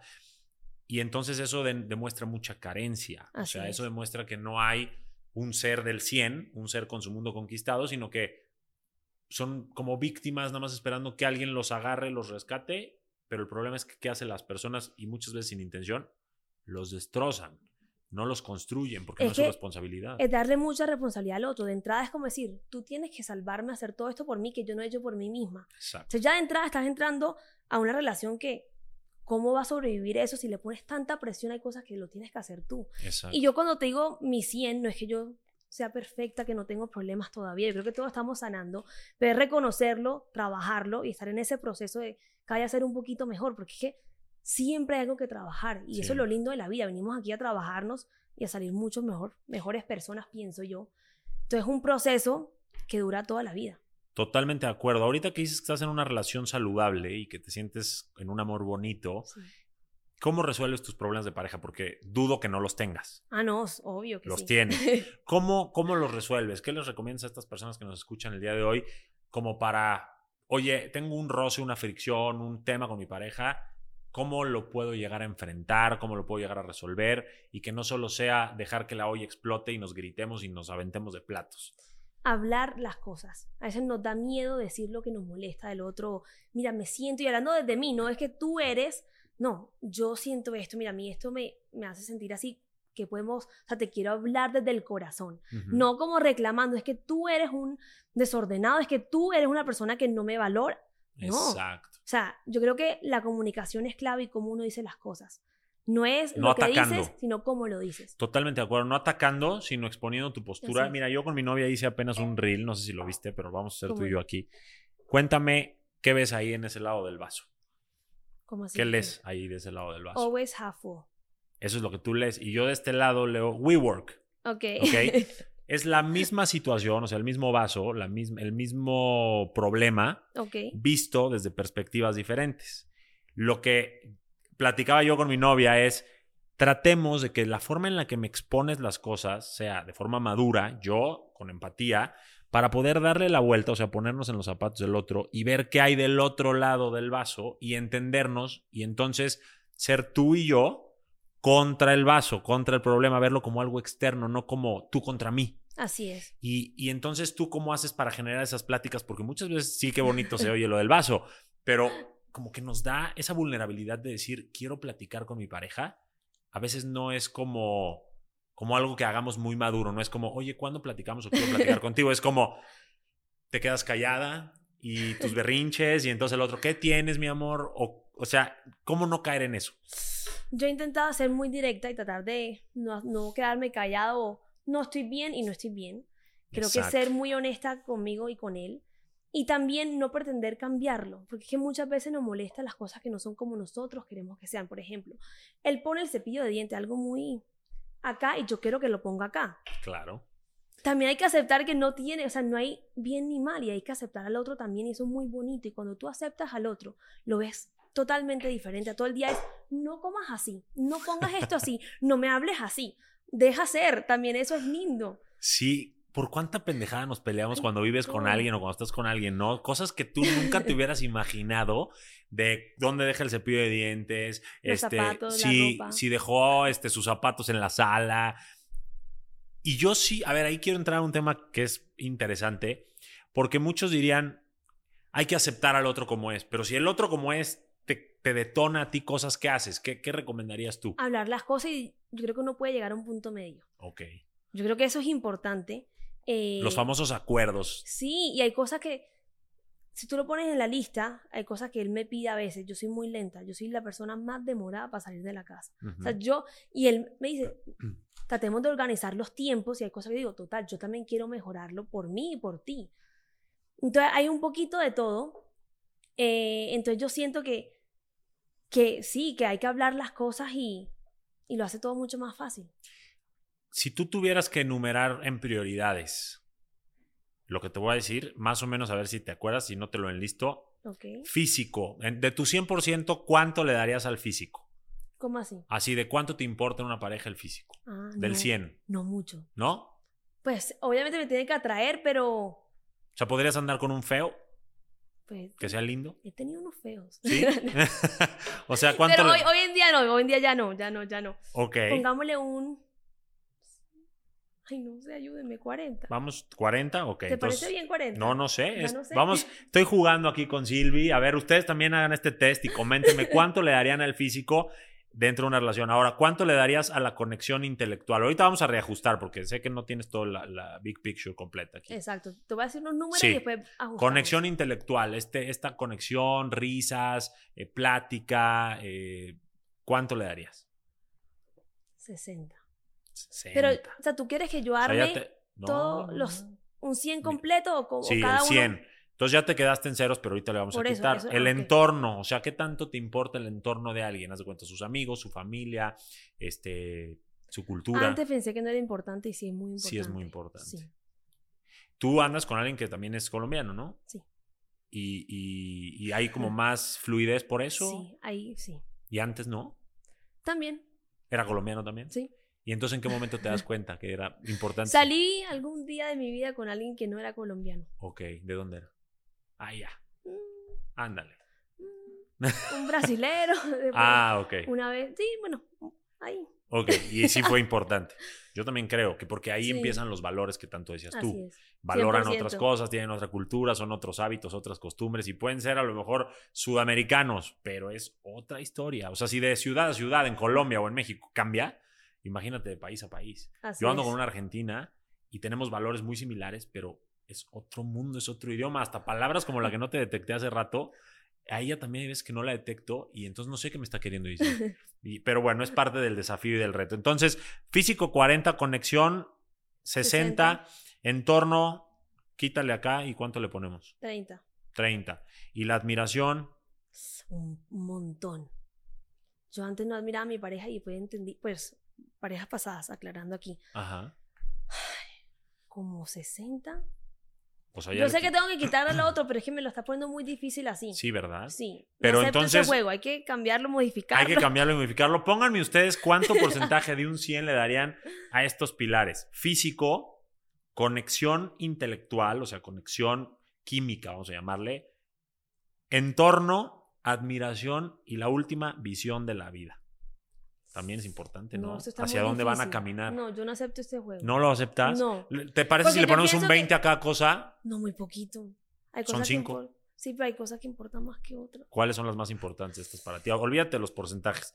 Físico, conexión, entorno, admiración y visión de la vida. Conexión, admiración y visión de la vida. Me encanta. Y lo otro también es importante. Claro. Es que es una silla con sus cuatro patas y le quitas una, se cae. Pero la verdad coincido contigo y por eso te reto porque se nota que tienes esto muy bien plantado. Yo creo que admirar a alguien y saber que, que están caminando hacia la misma dirección, ese es el sentido de un equipo y obviamente si hay conexión y hay buena comunicación, ya está el equipo armado. Porque al rato todos envejecemos y, y la piel se arruga y, el cuerpo deja de ser tan es, firme y tan bonito y lo que sea, tu cara también. Pero queda toda la belleza interior, queda toda esa complicidad y obviamente queda lo que están construyendo, que es la visión de la vida y hacia dónde fueron caminando, ¿cierto? Así es. Bueno, ya no te prometo, ya no te voy a hacer más juegos Sí. de estos. ¿Está bien? bueno, gente, háganlo ustedes y ustedes también coméntenos qué les parece más importante. Por ahí vi en tus redes que tú ves al dolor como algo necesario, ¿cierto? Coméntame Sí. ¿qué, qué, qué- qué relación tienes con el dolor. Ah, yo creo que el, el dolor es parte de la vida, Ujú. sino que hay que saber llevarlo como todo y no quedarse ahí. Pero que uno tiene la opción, o yo me quedo aquí en este drama de que dolor, dolor, dolor, lo siento y cómo puedo crecer de esto, cómo puedo salir mucho más fuerte. Cada cosa que nos pasa mal en la vida y- o que nos causa mucho dolor es una oportunidad para, para crecer. ¿Es un maestro? Así es. ¿Qué pasa cuando te aferras tanto a ese dolor y lo empiezas a sufrir y se vuelve esa depresión famosa? ¿Cómo, ¿Qué le recomendarías a tus niñas que están en un dolor profundo por la razón que sea y que quieren salir de ahí para distraerse, para ocupar su mente en otras cosas, para estar no aferradas a un pensamiento doloroso, sino cambiar ese enfoque y esa Así atención y ese enfoque y energía que materializa según tu, tu gurú Joe dispensa? Es algo, sí, es algo increíble que cuando uno piensa algo, es como si uno lo estuviera viviendo en la vida real. Tú lo puedes revivir, por ejemplo, la muerte de mi padrastro, yo la puedo revivir una y otra vez y me quedo como si estuviera en ese momento y no evoluciono. O sea, yo estoy viviendo todos los días lo mismo.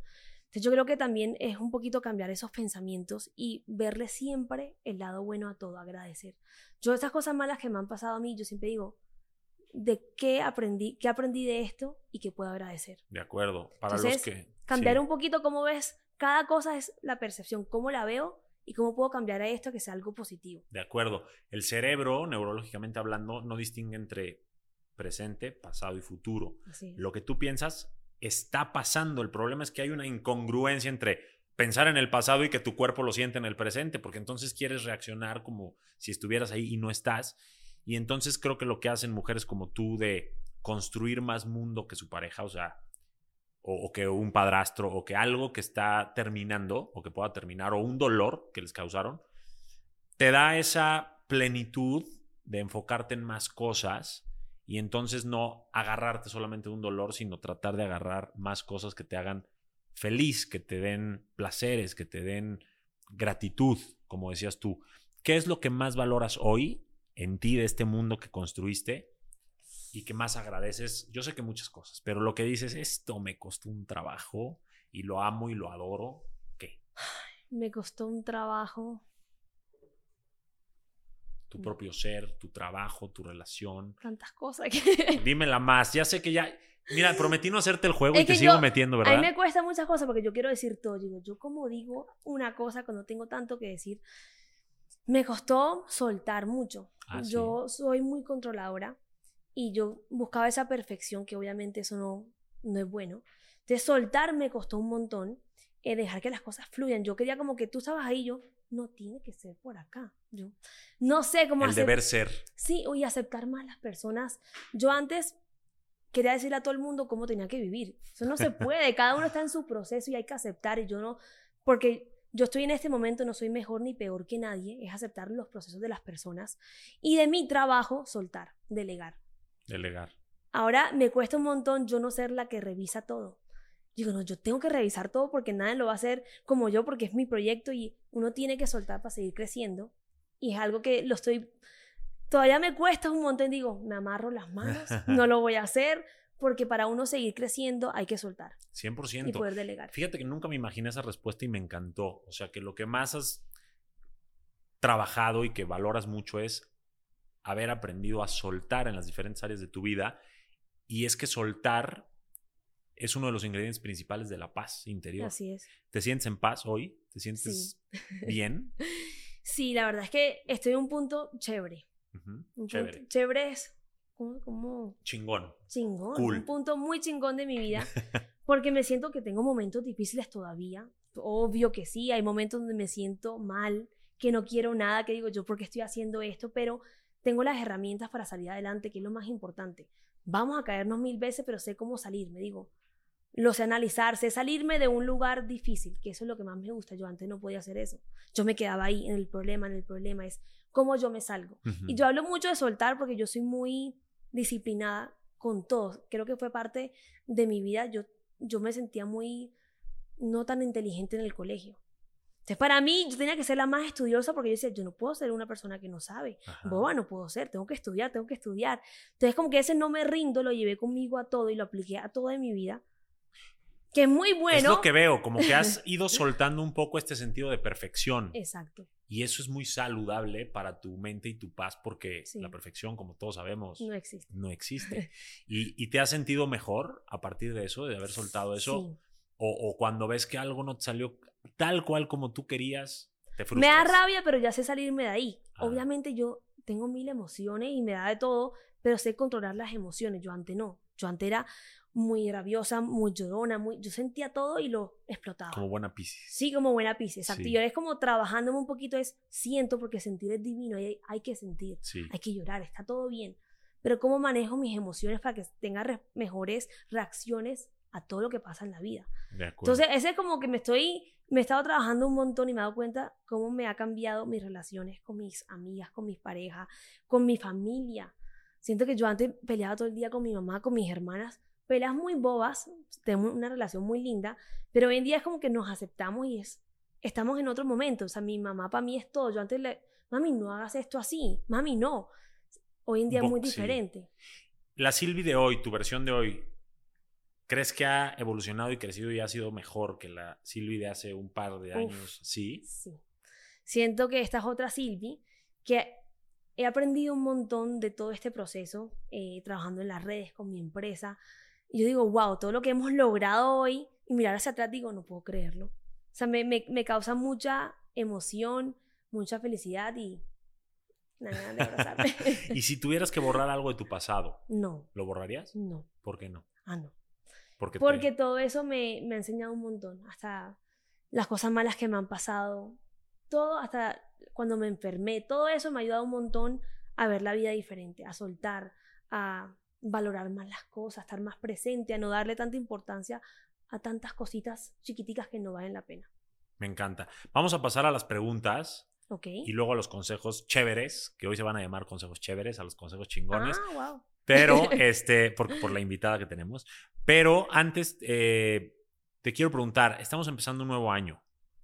¿Qué metas tienes? ¿Qué, ¿Qué le recomiendas a esta gente que se propongan como más allá de todo lo superficial, más allá de todo lo... lo- o sea, ¿qué, qué, qué propósitos les puedes compartir que creas que sean los más nobles que tienes en este año?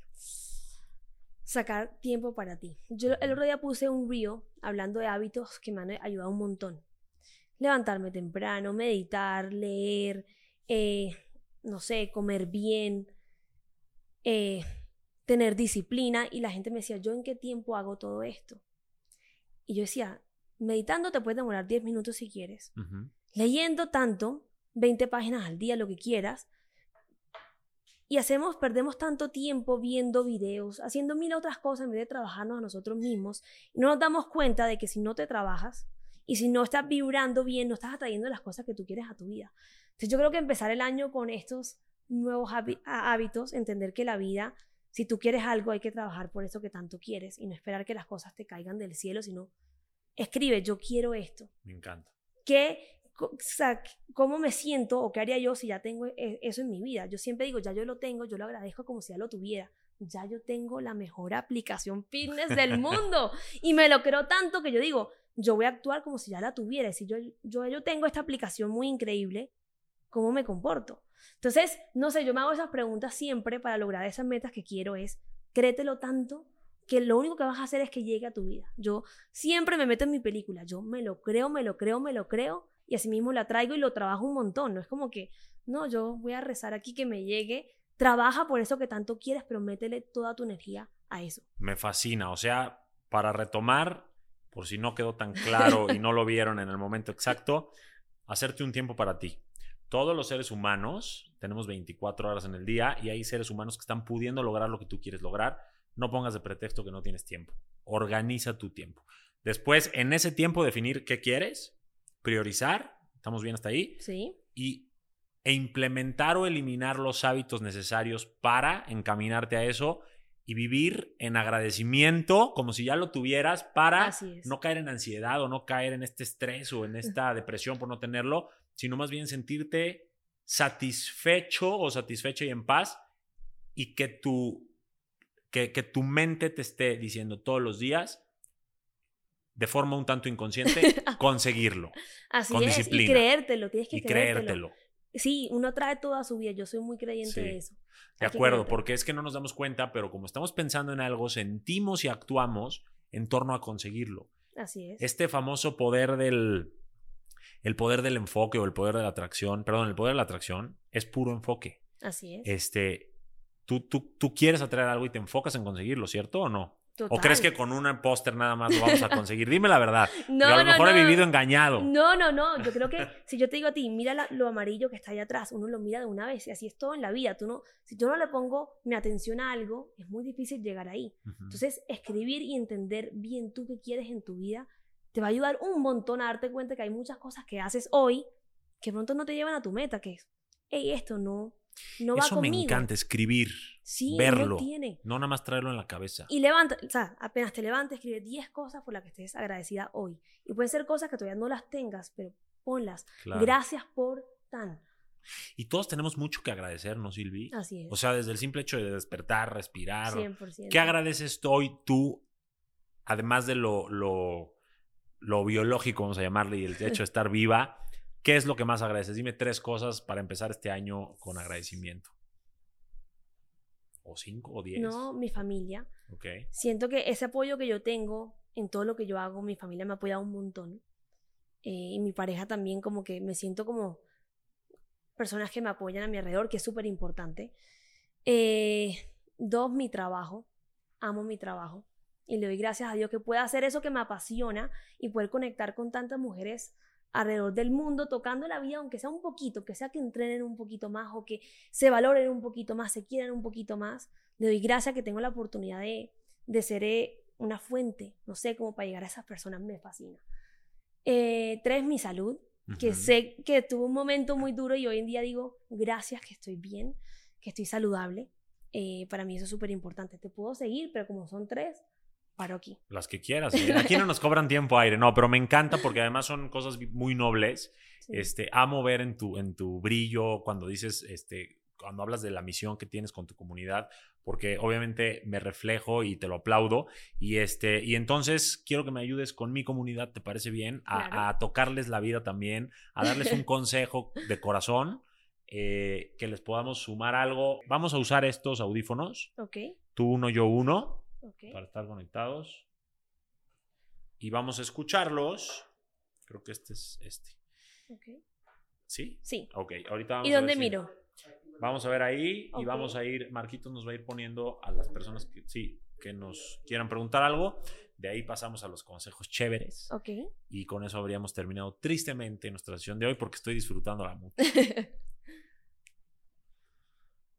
Avilia, ¿cómo estás, Avilia? Mucho, uh, llena de emociones de conocerlos aquí por el, el Zoom, a ustedes. El gusto es todo nuestro. ¿Qué tal la invitada de lujo que te les traje hoy? Oh, mira que es mi primera vez, eh, de hecho, para mi primera vez para conocerlos a ambos, a ti por medio de, de Instagram, y luego es la primera vez que conozco de esta hermosa muchacha. Me encanta, muchas gracias.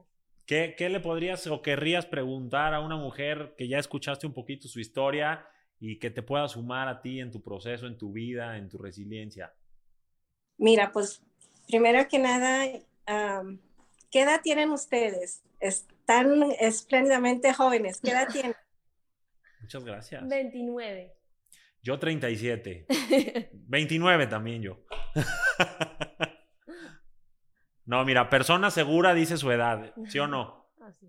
No, sí, la edad no tiene que ver nada. Pero. ¿saben? Soy una mujer de 47 años de edad y cuando miré tu Instagram, Johnny, me gustó y me impactó porque la edad no es la diferencia. no- me aseguras que podemos seguir desarrollándonos como mujeres. Entonces, me motivó mucho eso. ¿Qué otra cosa? Para ti, em, Silvia, ¿verdad? ¿Correcto? Silvi, sí. Sí. Sí, mira, me gusta tu entusiasmo por, por el seguir creciendo am, y cooperando para que muchos de nosotros sigamos desarrollándonos. Eh, yo he sido una mujer de ama de casa, ah, felizmente casada por 20 años, gracias a Dios, Am, y tengo hijos mayor, mi hija mayor tiene 27 años, la del medio 26 y el chiquito, el bebé 22 y tengo cinco nietos. Am, Creo que los consejos se los vamos a pedir nosotros a Sí, ella, ¿verdad? Para total. construir una relación de tanto tiempo, duradera y bonita. Un pocotón, sí. desde, sabes, Mm, ahorita me recordaste a mí, yo puedo seguir creciendo. Entonces, y que ¿Quieres decirlo en inglés? Hablamos bien inglés.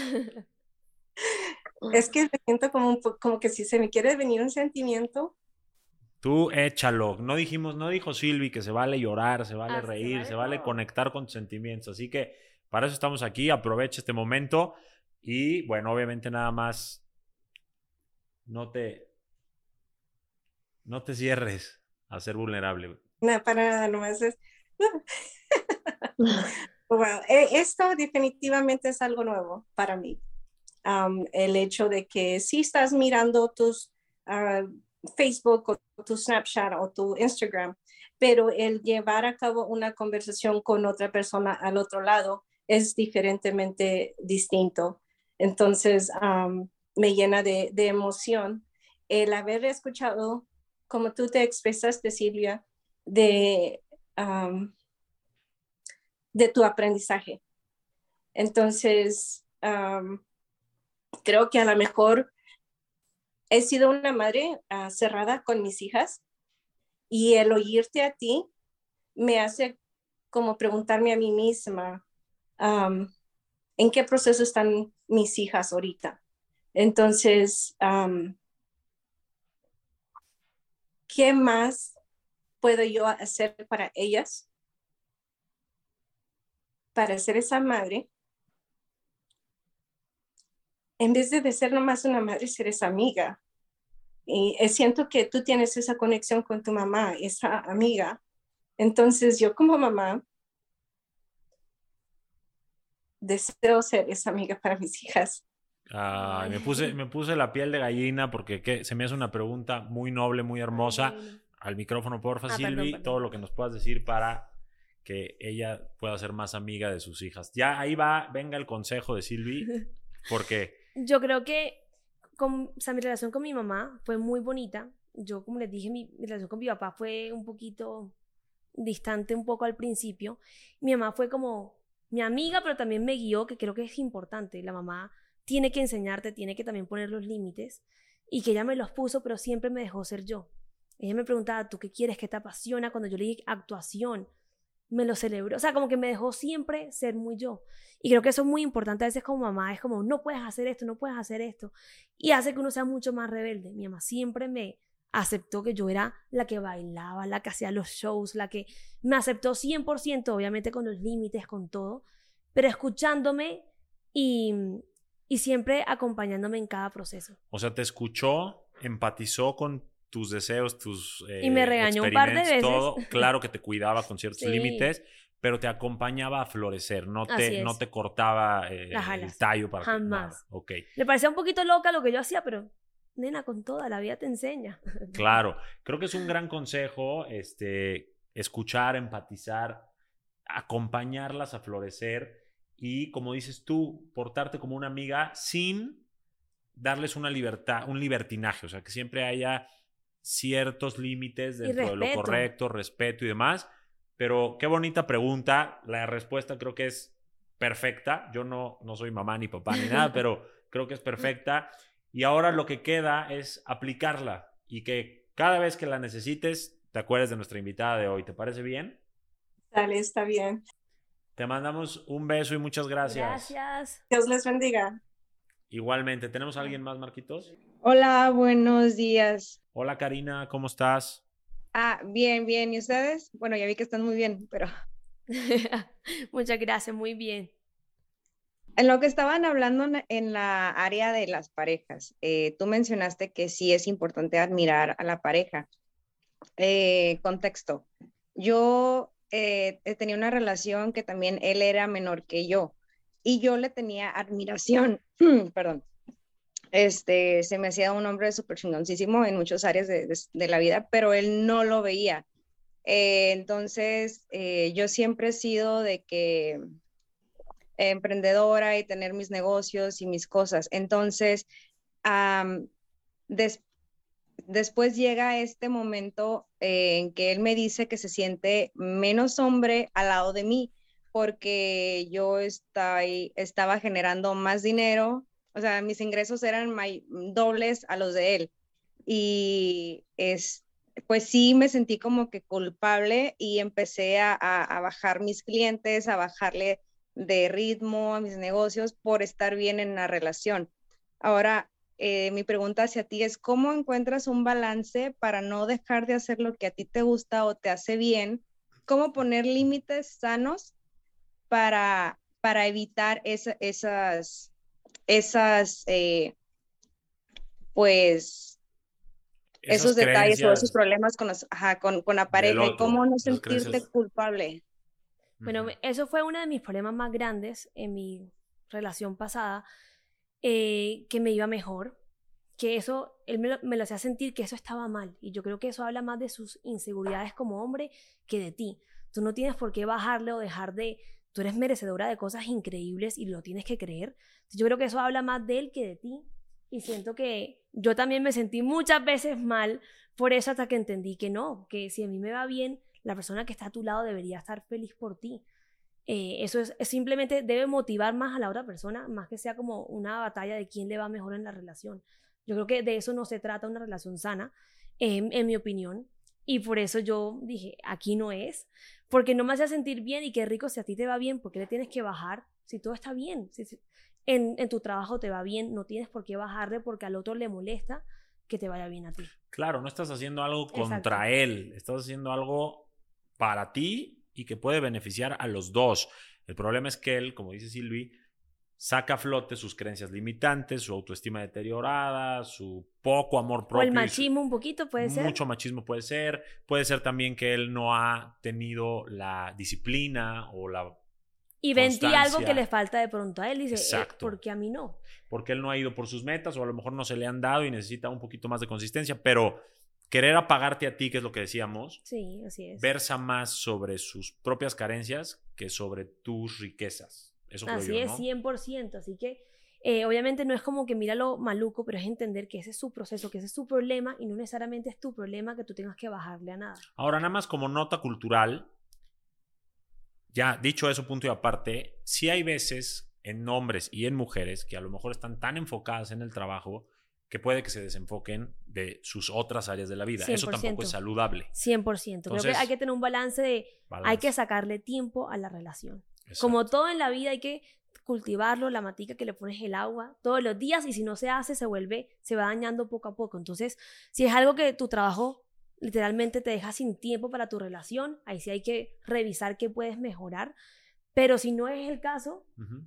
pues no, yo no le veo el problema. Ahí sí, Exacto. sí. Por ejemplo, para mí, en muchas de mis relaciones pasadas, yo era muy enfocada en mi trabajo y cero le daba atención a mi pareja y tampoco eso es bueno. Hay que, hay que también tener un balance porque tú que quieres cultivar y yo, por ejemplo, yo quiero una familia. Entonces, si yo no le doy cero atención a ese lado, ¿cómo yo voy a el día de mañana tener eso que tanto quiero también? Exacto, imagínate que tienes varias macetitas, una es tu Así trabajo, otra es tu pareja, otra es tu persona, otras son tus metas o lo que sea. Tienes que regar en la debida proporción cada cosa porque si no, una no va a florecer o otra se va a marchitar y eso se llama balance. ¿Estás de acuerdo? es. Tú lo dijiste mucho y yo nada más lo recalco, así que ese sería nuestro consejo para ti con mucho cariño. Ojalá que te sirva, que sueltes, como soltó Silvi, la idea de que quedó en ti. Yo creo que no. Y tú Silvi eres creo que una no. berraca, ¿se, dice? ¿Se utiliza acá? ¿o berraca Una chingona, berraca mujer chingona empoderada. Y créetelo, eso, que nadie te apague eso. Exacto. Gracias. Te mandamos un beso. y Muchas abrazo. gracias. ¿Alguien más o estamos? Uno más. Hola, Claudia. Hola, hola, buenos, buenos, buenas, buenos días aquí en Estados Unidos. Este, un gusto escucharlos en vivo, me estoy muy emocionada. Eh, Johnny, eres excelente, déjame decirte que te admiro, igual a ti. Gracias. Y pues la pregunta va para, para ti, ¿Para mí? para, no, para Sofía, Para Para Sofía. Silvi. Bueno, Sofía hoy no vino, pero si quieres a Sí, Silvia te la puede responder. Perdón, perdón. Este, yo he estado trabajando mucho en mi autoestima.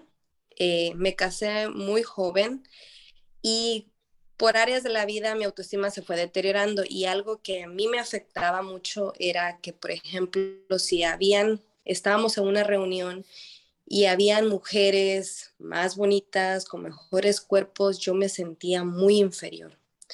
Me sentía mm, o sea que no valía, me sentía mal, me empezaba yo a sentir mal. Entonces, he estado trabajando, pero creo que parte fue de que yo miraba que mi esposo a veces miraba a otras mujeres. O sea, nunca vi nada, pero con la vista sí. Entonces, yo, cada vez que eso sucedía, yo me sentía de menos. Ahora he aprendido mucho a tener crecimiento personal, pero a veces, como dice ahí, se agarran los malos hábitos ¿Cómo tú pudieras darme un consejo para seguir trabajando esa autoestima y sentirme con seguridad hacia mi persona? Yo creo que siempre encontraremos a alguien más bonito, más talentoso, más todo. Eh, uno nunca va a ser, yo soy la más bonita, yo soy la mejor, la mejor de fitness, pero yo tengo algo que me hace a mí especial. Y yo eso ya lo encontré y lo reconozco, yo soy única y yo me merezco cosas divinas. Entonces, si tú te empiezas a comparar, que yo también lo he hecho muchas veces, nos comparamos siempre, eh, nunca va, va, va a decir, no, es que ella es más bonita que yo, ella es más alta que yo, ella habla mejor que yo. Entonces, un- Uno puede encontrar muchos peros, pero a la hora que tú te valoras un poquito más, ya no ves como competencia a nadie.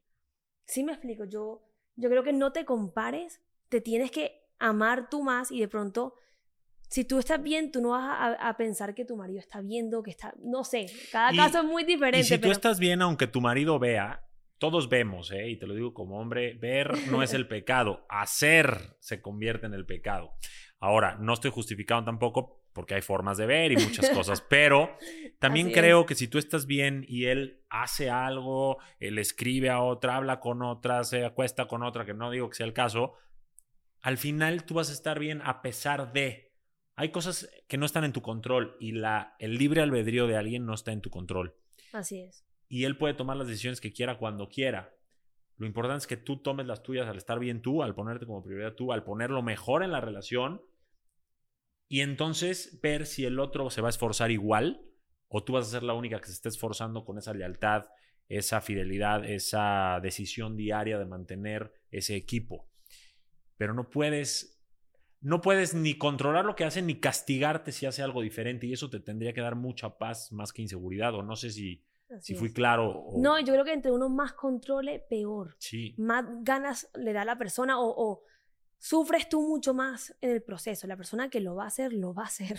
Sí. Eh, yo creo que tienes que creer mucho más en ti y darte cuenta de tu valor y no te compares. O sea, yo creo que tú eres hermosa, créetelo de verdad y toma las decisiones necesarias cuando llegue el momento, pero no te adelantes algo que todavía, como tú dices, no te estás adelantando un sufrimiento que todavía no. Eso. Vamos a sufrir cuando nos llegue el momento y, vamos a salir adelante siempre, pero no te adelantes. Y yo lo hacía mucho, yo era súper insegura. Yo súper insegura sentía, no, que se va a ir con otra, es que no. Hasta que dije, ¿para qué pienso eso? Si él se quiere ir con otra, se va a ir igual. ¿Para qué voy a sufrir desde ya? Y el día que eso pase, ya yo sé qué voy a hacer yo tomo mis decisiones. ¿Sí me explico? Entonces, no te adelantes algo que todavía no ha pasado. Y acuérdate de vivir un poco más en el desapego, en, no necesitar de alguien o de que alguien haga algo para tú ser feliz. Si tú vives con esa filosofía de la cual estoy hablando mucho en mi taller de estos días, vas a entender que hay una cosa que los budistas dominan perfecto, que es la impermanencia. La única constante en la vida es el cambio. Claro que todos quisiéramos el para siempre, con una pareja, pero ese para siempre se construye un día a la vez, manteniendo la decisión. Y si eso cambia y si esa etapa termina, ni modo, tú tienes que saber que diste lo mejor de ti y tan tan. Pero ahora, esto es para muchos casos. En tu caso específico, trabaja en ti para que si tu hombre ve, tú no caigas en este loop mental y en esta tormenta mental de sobreanálisis para imaginarte cosas y miedos que no existen. Muchas gracias. Creo que hicimos buen equipo, sí. ¿no? Choca. Exacto. Era la respuesta que necesitaba. Gracias. Muy bien, Claudia. Muchas gracias. ¿Hay alguna más o con eso estamos? Una más. Al fin que Silvi este, vino especialmente al podcast a México y podemos tenerla aquí. ¿A quién tenemos, Marquitos? Consuelo. ¿Qué consuelo te podemos dar hoy? Cuéntanos. Lo intentaremos. Hola, ¿cómo están? Es un gusto Johnny y Silvia. Silvi. Silvi, Silvi. Bueno, con Johnny es la tercera, con, esta, con este taller, es el tercer taller que tomo con él. El primer taller fue de autoestima, el segundo, no me acuerdo, y ese es ansiedad. de ansiedad, ya, y ese es de ansiedad, y ese es cerrando ciclos, ya y soy. cerrar ciclos, ajá. Creo que soy fan número uno de Johnny. Ah, muchas gracias. Eh, yo eh, estoy felizmente casada. Yo creo que no puedo decir felizmente casada, porque no hay felicidad absoluta en una relación. Lo que sí, eh, mi pareja, mi esposo de toda la vida, eh, llevo con él 27 años, él es militar, desde que yo tengo 16 años yo estoy junto a él. él realmente a mí lo que me regala es mucha paz. si yo he tomado todos esos talleres, que los he tomado es porque yo soy la persona que debe cambiar. Yo soy una persona, eh, exploto por cualquier cosa, eh, con mis hijos, tengo tres hermosos hijos, uno de 20 años, mi varón, eh, Sofía tiene 15 años y mi bebé tiene 14 años. Entonces, yo quiero cambiar esa, manera, esa parte de mí, de explotar enseguida, de perder los cabales, como dice mi esposo, tiene que ser más tranquila. Eso es lo que quiero cambiar, porque a veces hiero con las palabras mucho a las personas que más amo. En este caso, las personas que más amo son mis hijos y mi esposo. Primero mis hijos. Pero mis hijos son míos. Mi esposo no lo sé. Mis hijos son míos O sea, mis hijos son míos. Por eso dije a mi esposo, si en un momento llegáramos a separar, Dios no lo permita, pero mis hijos se quedan conmigo. Ellos son míos. Por nada, del mundo te los voy a dar. O sea, yo los parí, a mí me dolió, son míos. Entonces, eh, por ejemplo, eh, recién, hace unas semanas tuvimos una pequeña discusión con mi esposo y siempre decimos en las discusiones palabras hirientes. Por general, por la profesión de él, de militar, eh, yo siempre tengo la razón, siempre Entonces yo también le dije que lo que él me dice también me duele, o sea, no es que lo que él no me, lo que él me dice en esas discusiones no me duele a mí. Entonces, por eso, que, eh, por eso estoy tomando esos talleres. Eh, eh, realmente yo le doy gracias a, a, estas redes sociales que nos conecta con personas que tienen demasiado conocimiento, como son ustedes dos, Silvi y Johnny.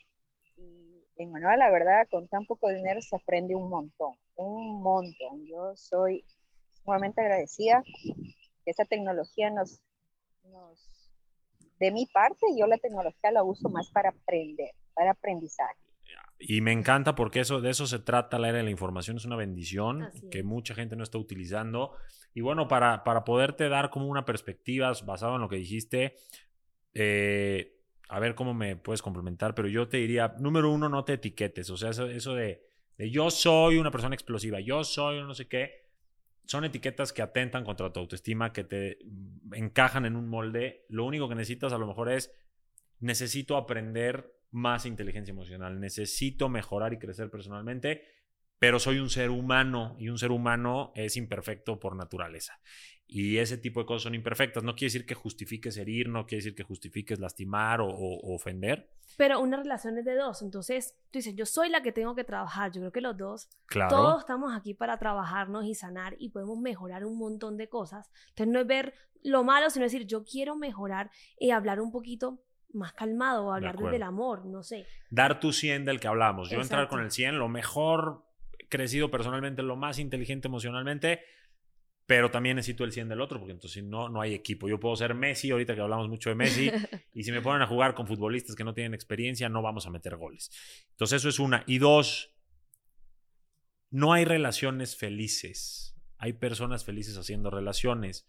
Entonces cuando tú digas, no sé si puedo decir felizmente, tendrías que ver justo lo que estamos hablando. Si estás tú feliz, poniendo lo mejor en la mesa y el otro también, y eso haría una relación feliz porque ustedes están bien en lo individual. Entonces, vigila eso, sigue creciendo, sigue nutriendo tu mente de buena información que te dé transformación y sigue acercándote a gente que no es que seamos Buda, ni Gandhi, ni ningún erudito, pero hemos vivido cosas, las cuestionamos, las analizamos y las transmitimos, ¿no? Así es.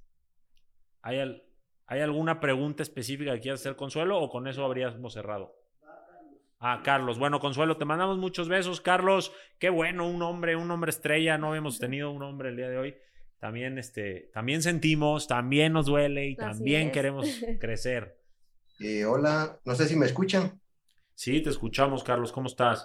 Bien, bien, muchas gracias. La verdad que me siento, me siento bastante contento de estar participando en tu primer, en tu primer curso que, que nos diste de ciclos de, de, cierre. La verdad que estaba en una situación bien difícil en mi vida. Eh, quiero hacerlo más breve, pero la verdad que les agradezco. Eh, yo vivo en Guatemala. Actualmente sufrí con una ruptura de 17 años, pero mm, gracias al algoritmo de, de, de, las redes sociales, pues logré encontrar a Iván y te agradezco bastante porque realmente ha sido ha sido, o sea, te acabo de conocer, pero realmente ha sido de bastante ayuda tus consejos. La verdad que es una persona que, que admiro bastante. Y a Silvi, pues gracias por la oportunidad que, que nos das y el, tiempo que nos estás abriendo. Muchas gracias. Eh, mi pregunta es, eh, ¿cómo saber? Eh, bueno, realmente tengo una pregunta para ambos. Eh, empezamos con Jonis, eh, por favor. Eh, ¿Cómo podés saber que una persona, yo entregué todo por una persona que, que realmente lo que quise fue complacerlas, o sea, complacer, nos volvimos complacientes en esta, en esta era, ¿verdad? Entonces, el problema mío es de que me volví una persona complaciente y yo quería aceptación de los demás, entonces cómo poder luchar con esto ahora, ¿verdad? De, que, de, no volverme una persona o caer en otra relación donde yo me vuelva una persona que, que sea... Carlos, cuando, cuando necesitas aceptación de los demás, ¿por qué crees que es? Porque tal vez no me valoro, pienso yo. porque no te aceptas primero tú y porque necesitas validación externa y estás haciendo lo que dijimos al principio de la sesión de este podcast, poniendo tus emociones, tu valor eh, y toda tu felicidad en manos de alguien, de que alguien diga vales, de que alguien diga eh, yo manejo tus emociones y eso es imposible porque todos estamos en nuestro propio proceso, en nuestro propio camino, construyéndonos y todos vamos por esta vida causando o sufriendo alguna que otra herida. No hay villanos como tal en esta vida y de hecho todos somos un poco el villano en la historia del otro.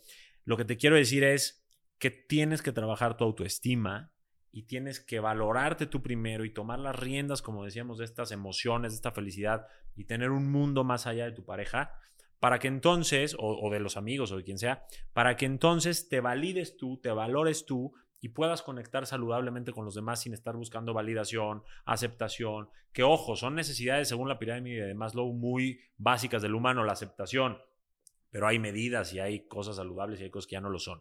Entonces, trabaja en tu autoestima, trabaja en tú conectar con tus emociones. Si puedes seguir conmigo, sigue conmigo. Vamos a hablar mucho de muchas cosas en el taller hoy y de otras en otros cursos y demás.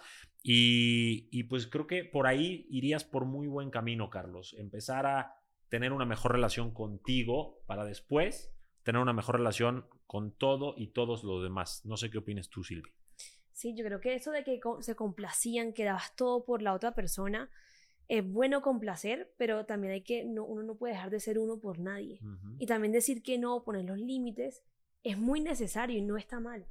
Entonces, chévere que te entregues en tu relación, pero sin que se te olvide cuidarte a ti primero también. Si se te olvide que tú eres importante y lo que tú quieres también es importante. Me encanta. Creo que complementamos perfecto las dos partes de tu pregunta y te voy a decir como último que el exceso de empatía o de amor desbordado, que no es amor, es actos de servicio y descuidarte a ti, se vuelve ya una carencia de amor propio y de autoestima. O sea, 100%. yo quiero darte todo, todo, todo, todo, pero no es porque te amo, es porque yo no me amo, entonces quiero que tú me aceptes y quiero que tú me valides.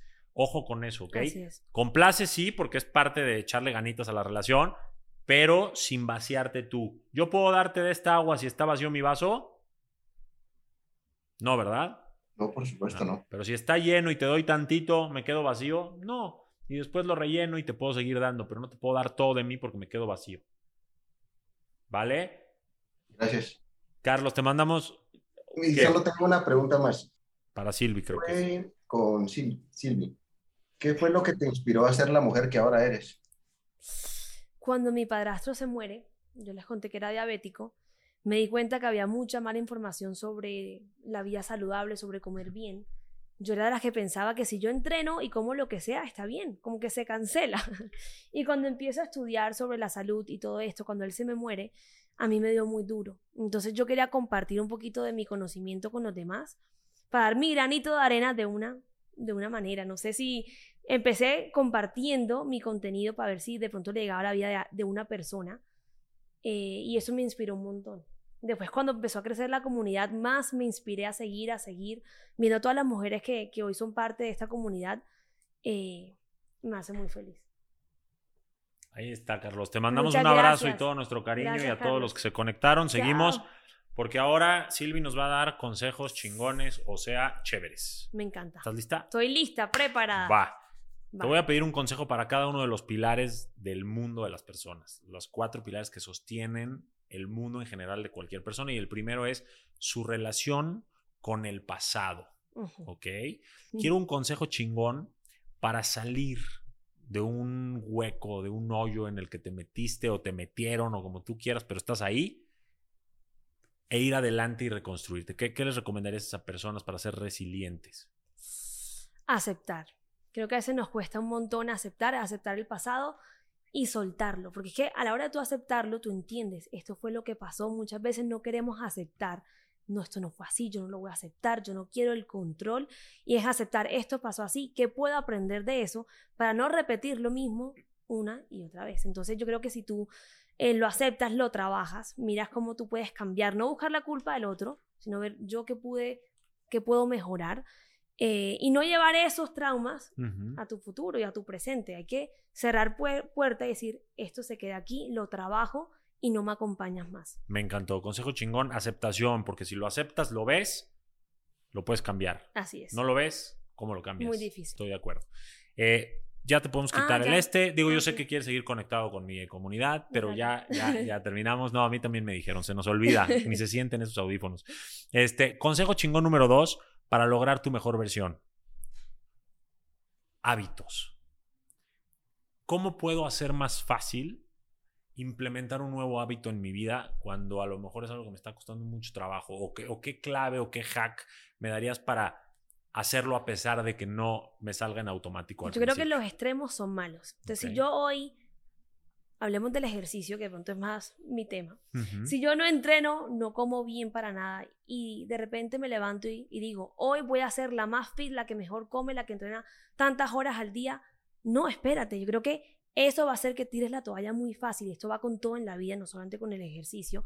Con algo que tú quieras mucho, es metas cortos. O sea, me- Ujú. me- ir poco a poco y no es pensar en cómo el- elimino todo, sino cómo involucro nuevas cosas a mi vida. Y ve un poquito y un poquito. Y repítelo tanto que ya se vuelva parte de tu vida. Entonces, todo al principio nos cuesta. A mí meditar me costó un montón. Empezar a entrenar me costó un montón. Soy humana, no nací entrenando. Eh, creo que también es, es meterle ganas y entender que para tú poder mejorar en algo, tienes que hacerlo una y otra vez. Entonces, yo era muy mala en muchas cosas. Lo hago, lo repito, lo repito, lo repito, voy mejorando. Entonces, no es como, yo soy mala, es que a mí me gusta mucho comer. A mí me encanta, la, a mí me encantan las hamburguesas, la pizza, los tacos, uff, Uf, delicioso, pero e- es, entender de vez en cuando está bien, pero que la mayoría del tiempo haga cosas que me hagan bien. me encanta. Pequeños pasos para lograr grandes objetivos, no empezar como con esta fantasía estúpida de desde hoy soy el Así resultado es. inmediato y quiero todo rápido porque eso no existe. Y más ahora que vamos a empezar un nuevo año, es como que empezamos el año, es voy a perder tantos kilos, voy a leer tantos libros, voy a hacer esto, voy a hacer lo otro, y todo eso está bien. Sí, Pero empieza metiendo, involucrando cosas a tu vida en vez de sacar todo. Es que ya voy a cambiar todo. Es muy difícil. sí, es abrumador. Toma tiempo, toma Sí. tiempo y, y necesitas como un proceso para poder llegar a lo que quieres. No es como de la noche a la mañana. Me encanta, me encanta. Y ahora, relaciones. Ok. Puede ser. A ver, te voy a preguntar algo primero. ¿Tú vives con tu novio No, aún no.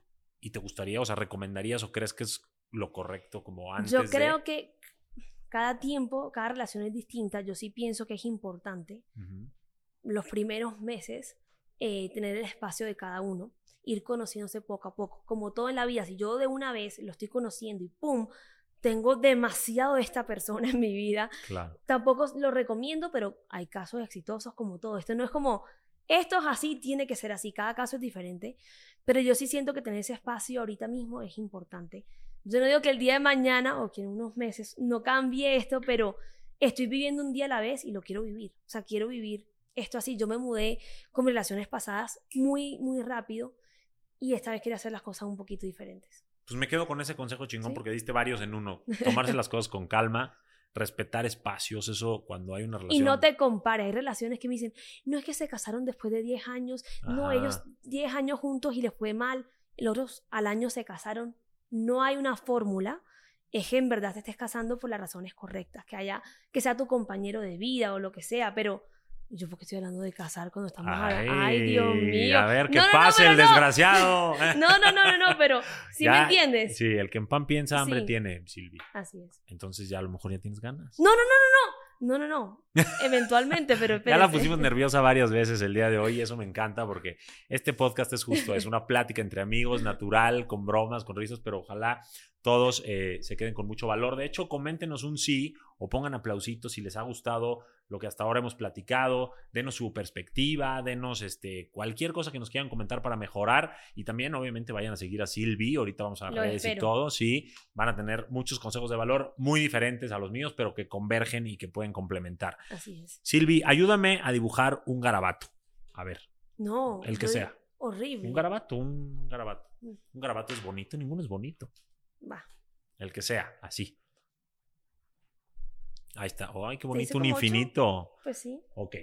Ahora yo voy a dibujar mi propio garabato. Va. ¿Te parece bien? va. No puedo imitar. Es más, voy a intentar imitar el tuyo. Y medio como que se quiere parecer, pero no. Gente, no hay fórmulas y cada vida es un garabato y cada quien hace el suyo. Dejen de estar queriendo vivir ahora en esta época de redes sociales, la vida que tiene el otro, el pelo que tiene la otra, el coche que tiene el otro, el, el- los hijos No, que tiene el otro, cómo la tienes relación. que vivirla. Cada quien viva como le vaya saliendo, con lo que tenga, con lo que pueda, con quien los quiera acompañar, solo no jodan a nadie y vivan como sean, les haga feliz, ¿no? Así es. Último consejo chingón. Metas. Y esto creo que es tu expertise. ¿Cómo, qué hack me puedes dar para materializar una meta y no morir en el intento? Uno, tienes que creerlo. Yo sé que lo he dicho un montón, pero si tú no te lo crees, va a ser muy difícil que tomes las decisiones correctas para llegar a tu meta. Entonces, primero tienes que creértelo. Escribir qué vas a hacer para llegar a esa meta que tanto quieres. ¿Qué, te- qué tienes que hacer? O sea, tienes que tener un plan. Y aunque el plan cambie en el camino, tienes que tener un plan para empezar por algo. Y en el camino te, te vas dando cuenta, mejor por aquí, mejor por acá. Eh, y tener mucha disciplina. Siento que es algo que yo sé que todo el mundo lo dice, pero la disciplina es... Es la madre de todo lo que La motivación va y viene, pero la disciplina te acompaña siempre. Entonces, 100%. creo que si tú tienes mucha disciplina, vas a lograr eso que tanto quieres. Sí, la disciplina es la madre de la materialización y además es la madre de la motivación, porque muchas veces las cosas sin ganas y en ese impulso que agarraste encuentras la motivación, te enganchas y le sigues para adelante. Así es. Eso me encanta y además complementaría con el, con el consejo chingón pasado que dimos de ir paso a paso, celebrando lo- los logros que tengas con este plan, no querer resultados inmediatos y con disciplina seguro que logras tu meta. Así es. Silvi, me fascinó tenerte aquí. Ay, muchas gracias. Me encantó. Me Gracias, fascinó. gracias, Gracias, gracias. por todo el valor que le aportaste a mi comunidad. Seguro que a la tuya se la aportas todos los días. Ahora tuvimos un pedacito de ti, nosotros los conquistadores y las conquistadoras. Y espero tenerte de vuelta. Espero que de aquí también surja una bonita amistad. Así y es. gracias por todo tu tiempo, tu cariño. Y México te espera. Ah, no, ya, me voy a conocer. Sí. Muchas gracias. Muchas gracias. Un aplauso a Silvi, nuestra invitada de hoy. Constelación, aplausos. Gracias. Gracias, Silvi.